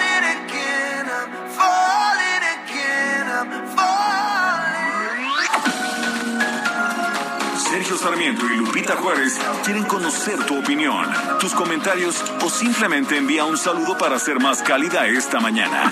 Envía tus mensajes al WhatsApp 5520 109647.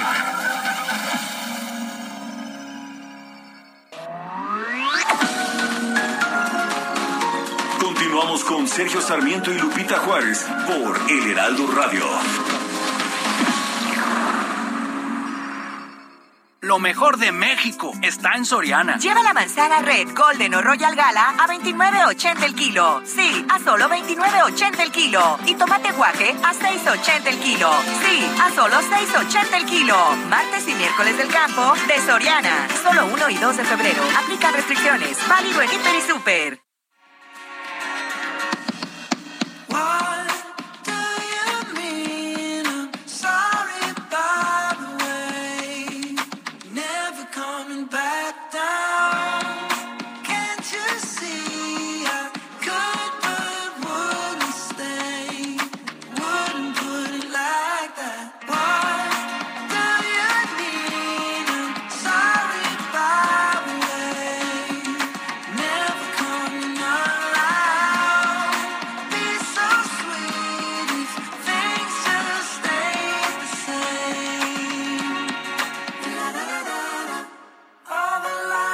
Seguimos escuchando a Harry Styles. Esto se llama Lights Up. Está cumpliendo años este muchacho, 28 años.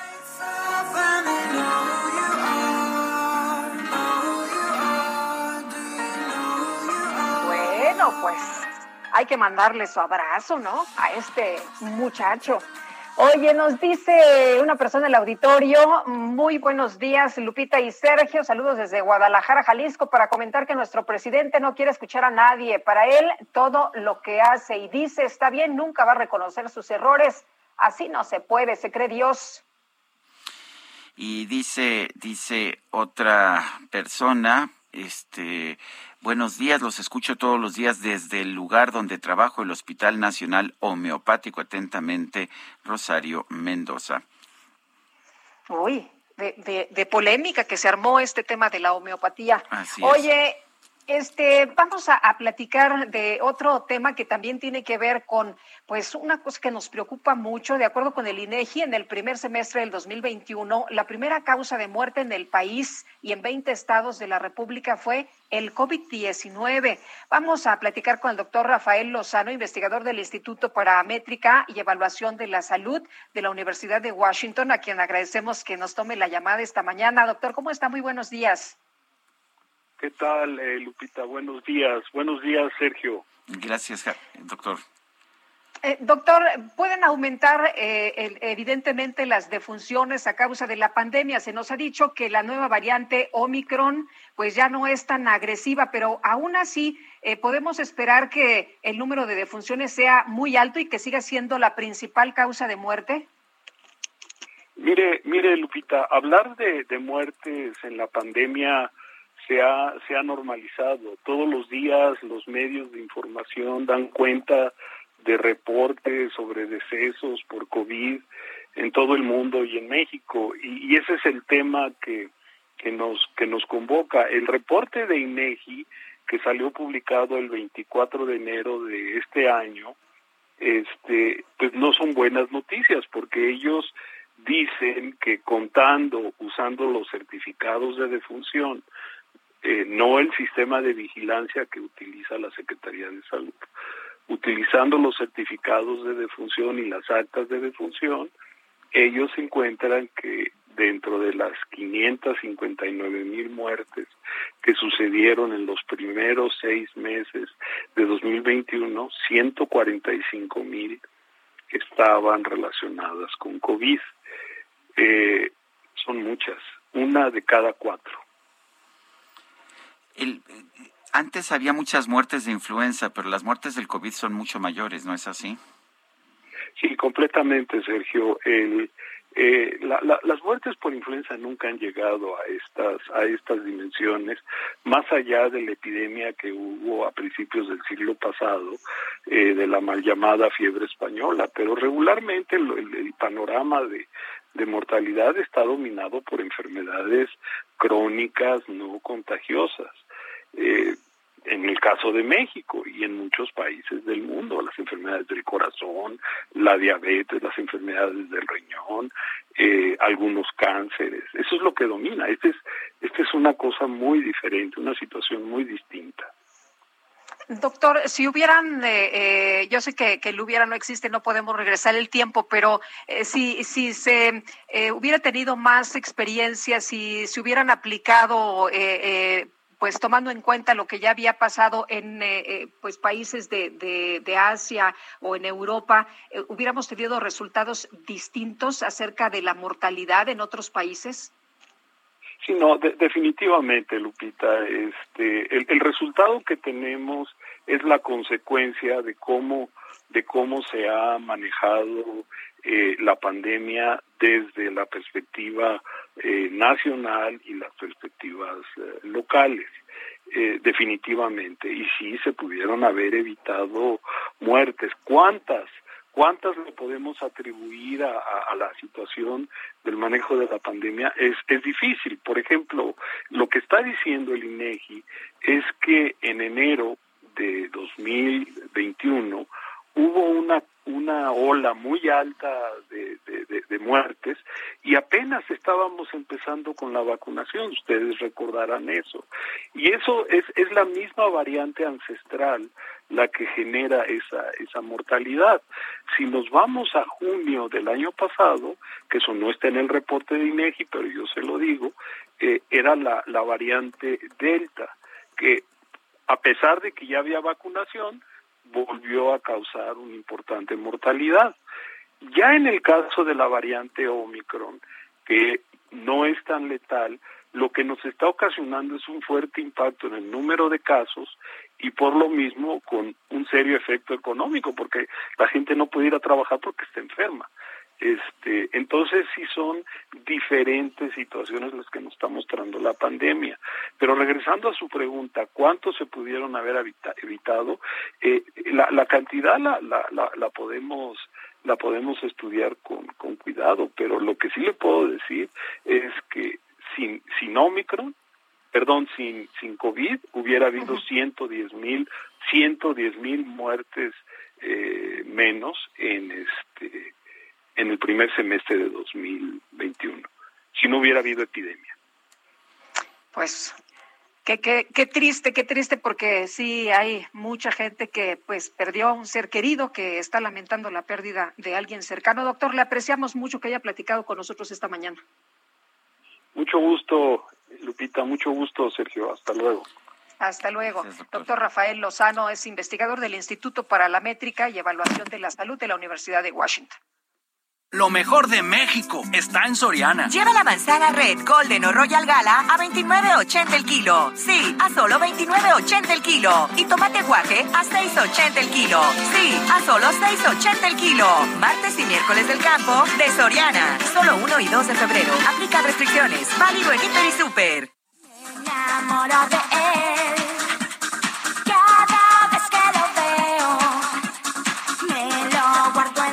Este 25 de febrero en la Arena Ciudad de México, la nueva etapa del 90s Pop Tour.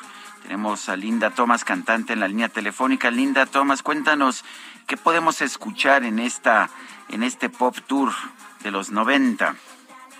Hola, ¿qué tal? Muy buen día a todos. Gracias por este espacio para pues invitarlos, ¿no? Para este 90s Pop Tour, como ya bien comentaban, nos vamos a presentar este 25 de febrero en la Arena Ciudad de México con la cuarta edición del 90s Pop Tour, ah, eh, con este nuevo talento, está Nato Roja, Benibarra, Eric Rubín, Magneto, eh, JNS, Cabá, Sentidos Opuestos uh, y una servidora también por ahí, listos para pues entrar en todo este mood de la, de la nostalgia y recordar todos esos éxitos de los noventas.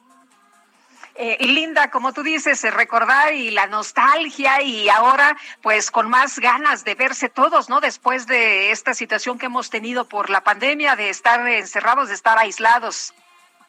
Así es, es, es, es muy emocionante el poder de nuevo estar en el escenario, poder reconectar con la gente después de pues tiempos tan difíciles.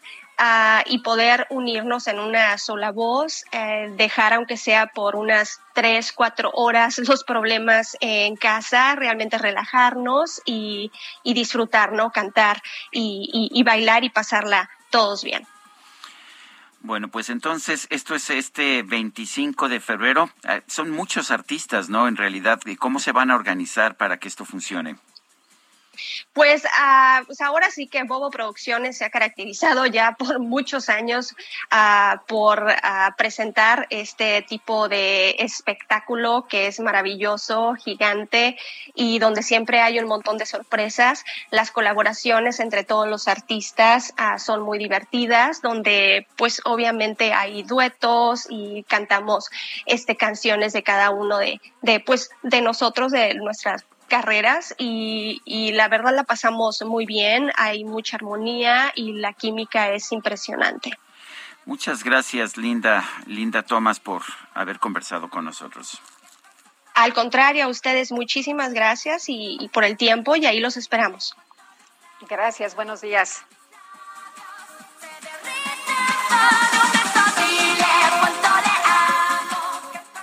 Lo mejor de México está en Soriana. Lleva la manzana Red, Golden o Royal Gala a 29.80 el kilo. Sí, a solo 29.80 el kilo. Y tomate guaje a 6.80 el kilo. Sí, a solo 6.80 el kilo. Martes y miércoles del campo de Soriana. Solo 1 y 2 de febrero. Aplica restricciones. Válido en Hiper y Super. Tenemos un resumen de la información más importante desde Palacio Nacional. El subsecretario de Prevención y Promoción de la Salud, Hugo López Gatel, aseguró que México ya superó el punto máximo de la cuarta ola de la pandemia de COVID-19. Son varias señales que nos muestran que ya llegamos al punto ACME y hemos pasado al punto máximo de esta cuarta ola de COVID-19 en México, eh, dominada por la variante Omicron, y ya nos encontramos en la fase de descenso. Lo esperable es que esta fase de descenso se mantenga en las siguientes semanas, posiblemente una velocidad semejante al ascenso, en la medida en que también la variante Omicron da periodos de enfermedad más breves. El gobierno de Veracruz envió al Congreso Estatal una iniciativa de reforma al Código Penal para derogar la tipificación del delito de ultrajes a la autoridad.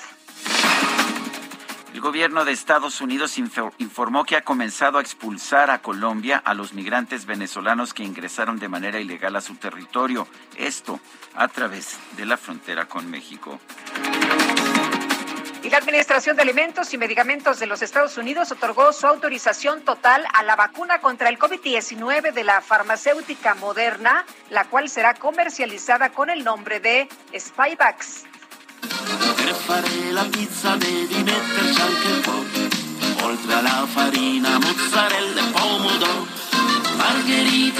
La Unión de Federaciones Europeas de Fútbol, la UEFA, demandó a una pizzería local de la ciudad alemana de Gießen por violación a sus derechos de autor. El organismo se queja de que la nueva pizza de champiñones de este negocio fue bautizada como Champions League, un nombre similar al famoso torneo de clubes UEFA Champions League. La pizzería aseguró que en lugar de perjudicarla, la demanda le ha ayudado a promocionarse. ti dicono di bravi e di saperla fare. Hola, soy Paola Barragán, interiorista mexicana, y quiero invitarte a Expo Mueble Internacional. Llevo más de cinco años asistiendo al evento y te puedo asegurar que encontrarás la más alta calidad y diseño en muebles y decoración para tu negocio o proyecto, además de contar con estrictos protocolos anti-COVID para la seguridad de todos. La cita es del 16 al 19 de febrero en Expo Guadalajara. Regístrate en expomuebleinternacional.com.mx. Pues en gira de trabajo por el sureste del país, el presidente Andrés Manuel López Obrador anunció que pese a no haber comenzado las obras en los tramos 6 y 7 del tren Maya, se mantiene el compromiso de inaugurar el proyecto en diciembre del 2023 junto con el Aeropuerto Internacional de Tulum. Vamos a platicar esta mañana con Sergio León, él es presidente de Coparmex Quintana Roo. Sergio, muchas gracias por tomar nuestra llamada. Muy buenos días. Al contrario, Guadalupe, muchísimas gracias. Es un honor estar contigo, con tu audiencia. Muchas gracias. Eh, Sergio, platícanos, eh, eh, esta mañana el presidente ha mencionado en sus conferencias de prensa que la ruta todavía no está bien definida. ¿Qué piensan ustedes de, de esto que ha señalado? había un grupo ya de hoteleros que daban las gracias por haberles hecho caso, pero pues, ¿qué piensan ustedes? Todavía el proyecto no está totalmente definido. Mira, yo dividiría esta respuesta en dos partes. La primera, como quintanarroenses, no solamente los, los empresarios, sino también la ciudadanía, estamos sumamente contentos con estos proyectos de infraestructura. La infraestructura siempre genera economía, genera desarrollo. Un destino como Quintana Roo, que genera entre el 5 y el 6% del Producto Interno Bruto del país, reconoce que este tipo de inversiones de infraestructura va a poder provocar mayor y mejor crecimiento. Ahora, en la parte, en, el otro giro o en el otro, en la otra cara de la moneda, sí ha sido una manifestación eh, constante de los diferentes organismos empresariales, y no solamente hablo de Coparmex, sino realmente de todas las asociaciones, colegios, cámaras, eh, confederaciones, el que no hemos podido trabajar correctamente y concretamente en cómo se va a desarrollar este proyecto. Empezamos con un tema de renders, con un tema de videos, de imágenes, de proyectos, pero hasta el día de hoy no ha existido un consenso, no ha existido un acercamiento correcto. En algún momento se habló de conformar una mesa de trabajo con diferentes presidentas y presidentes de diferentes organismos para que pudiéramos juntos trabajar en un modelo de gobernanza abierta, que la realidad es algo que ha estado funcionando en el mundo, en el que podamos participar y conocer qué estudios se tienen, qué estudios no se tienen, y pues vaya, vemos precisamente, vemos precisamente este efecto hoy día. Vemos que el no tener los estudios correctos, vemos que el no tener una planificación correcta, pues ha provocado que hoy estemos hablando, que hoy estemos hablando de un cambio de la ruta, que hoy estemos hablando que tenemos que demoler lo que ya se había avanzado. Y dentro de las propuestas positivas que nosotros damos, es que es muy importante que quien dirija, que quien dirija en el Estado este, esta, estos temas de Fonatur debe de ser un quintanarroense, un empresario, una empresaria que conozcan estos temas de los modelos de gobierno, pero que conozcan nuestro Estado, que tenga un reconocimiento empresarial para que precisamente estos temas no sucedan, para que no tengamos que volver a trazar otra vía y después tengamos que retrasar otra vía y lo único que significa es un desgaste de la economía del erario público que se conforma con los impuestos de cada uno y cada uno de nosotros, que nos significa problemas de transportación o problemas logísticos que afectan a nuestros casi 20 millones de turistas que recibimos al año en Quintana Roo y que lo único que, que, que, tenemos es afectación para los municipios, para el Estado y para el país. Eh, pero Sergio, ¿realmente cambia las cosas el que quien, quien conduzca el proyecto sea un quintanarroense en lugar de un tabasqueño? Pues mira, yo creo que algo muy importante, Sergio, aquí es el que pueda conocer realmente cómo está nuestro estado, que pueda conocer realmente las necesidades que, tenemos, que estamos hablando que prácticamente nuestra península está sobre un cuerpo de agua y que vaya, tenemos hoteles impresionantes tenemos construcciones impresionantes y que sin los estudios correctos, sin, conocer la movilidad, pues nos, nos sucede lo que estamos pasando el día de hoy. Por ello es de que una propuesta es a alguien que conozca por lo menos los tramos que nos competen a Quintana Roo, que puede estar dirigido con un quintanarroense que además permee la información, permee la comunicación, porque repito, estamos a favor de, este proyecto del aeropuerto, del puente de Nichupté, nos encontramos felices, pero no deseamos que sean obras eternas, no deseamos que se gaste el, erario público, lo que deseamos es que esto se pueda concretar y que podamos hablar de un 2023 o de un 2024 o un 2025 con estos proyectos finalizados que lo que van a traer es inversión, desarrollo, economía para el Estado y para el país. ¿Qué tanto afectan en estos momentos las obras de turismo a las que te referías hace unos momentos?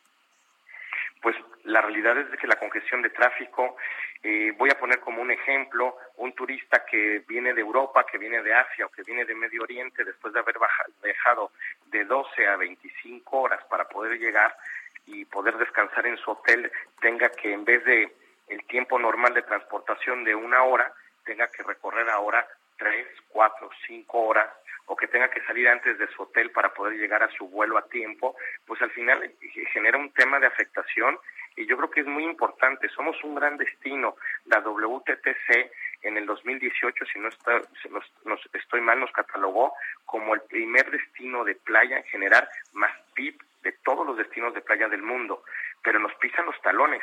Tenemos destinos como República Dominicana, como Jamaica, Costa Rica, entre otros, que todos los días están compitiendo con nosotros y nosotros debemos de trabajar en el tema de poder ser más competitivos, de tener mejores infraestructuras y que precisamente los turistas que nos visitan salgan con un gran sabor de boca en todos los ámbitos, en todos los aspectos. Muy bien, pues Sergio, muchas gracias por conversar con nosotros esta mañana. Muy buenos días. Al contrario, Guadalupe, Sergio, un fuerte abrazo y muchas gracias por el espacio. Gracias. Hasta luego. Son las 9.51, vamos con Israel Lorenzana. Sergio, muchísimas gracias. Ahora tenemos información para nuestros amigos que se desplazan a través de la Avenida Valderas. Hemos hecho un recorrido ya prácticamente desde el Paseo de la Reforma, la zona de Avenida Juárez, y con dirección a la avenida Chapultepec en términos generales circulación aceptable. Algunos asentamientos a la altura de Arcos de Belén, pero nada para abandonar esta arteria. Para nuestros amigos que van con dirección hacia la avenida Niños Héroes, únicamente hay que anticipar su paso por varios minutos. Sergio, la información que te tengo. Gracias, Israel. Hasta luego. Y tenemos información con Mario Miranda. Mario, ¿qué más? Buen día. ¿Qué tal, Lupita? Sergio, muy buenos días. Pues tenemos información vial de la zona surponiente. Nos encontramos en Avenida Revolución al cruce con el eje 7 Sur Pérez Cuevas, donde en estos momentos la vialidad es complicada para los automovilistas que se dirigen hacia la zona de Barranca del Muerto o al eje 10 Sur. Avenida Patriotismo en dirección al viaducto Río Becerra o al circuito interior encontraremos buen avance. El viaducto Río Becerra presenta carga vehicular en dirección a la Avenida de los Insurgentes, Calzada de Clalpan o el aeropuerto. En el sentido opuesto del viaducto, de Calzada de Clalpan al anillo periférico, encontraremos buen avance. Sergio Lupita, seguimos pendientes. Muy bien, Mario, muchas gracias. Buenos días. Buenos días. Bueno, pues uh, son las nueve de la mañana, nueve de la mañana con cincuenta y dos minutos. Rápidamente, un vistazo a los mercados. La Bolsa Mexicana de Valores sube 0.2% se ubica en 51.435 unidades. El Dow Jones, sin embargo, baja 0.04% y el Nasdaq sube fuertemente 3.184. El peso 21 con nueve centavos, 21 pesos con nueve centavos en ventanillas bancarias, mientras que en el mercado al mayoreo en estos momentos el peso se está cotizando en 20.57 y está subiendo seis centavitos. Bueno, pues eh, ha revelado el presidente Andrés Manuel López Obrador una carta del historiador Pedro Salmerón para declinar como embajador de México en Panamá. Eh, ha mostrado ya la carta enviada desde el pasado 30 de enero es lo que se da a conocer. Y bueno también también eh, se habla de la nueva propuesta. Vamos a proponer escuche usted a ver qué le parece seguramente la ubica porque ha sido muy polémica. La senadora suplente Jesús Rodríguez a la Embajada de Panamá es lo que anuncia el presidente Andrés Manuel López Obrador. Vamos a presentar otra propuesta a ver si la acepta el gobierno de Panamá, es lo que concluyó. Nunca, por supuesto, un diplomático de carrera de esos que están preparados para ejercer la función, pero así son las cosas en este gobierno cuando son las nueve de la mañana con 54 minutos. ¿Qué crees, Guadalupe? ¿Qué pasó? Pues se nos acabó el tiempo. Hombre, vámonos, que la pasen todos muy bien, disfruten este día, que sea buen mes para todos y mañana los tamales no se hagan, ¿eh? Bueno, mañana los tamales. Entonces, hasta mañana, gracias de todo corazón.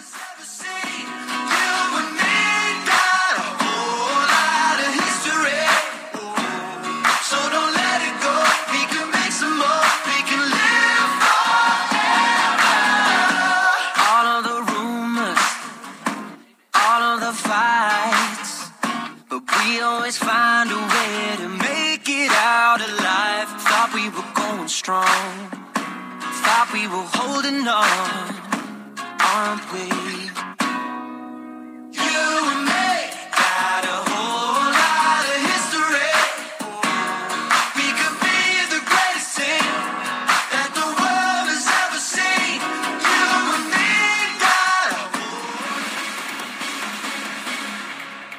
Heraldo Media Group presentó Sergio Sarmiento y Lupita Juárez por El Heraldo Radio.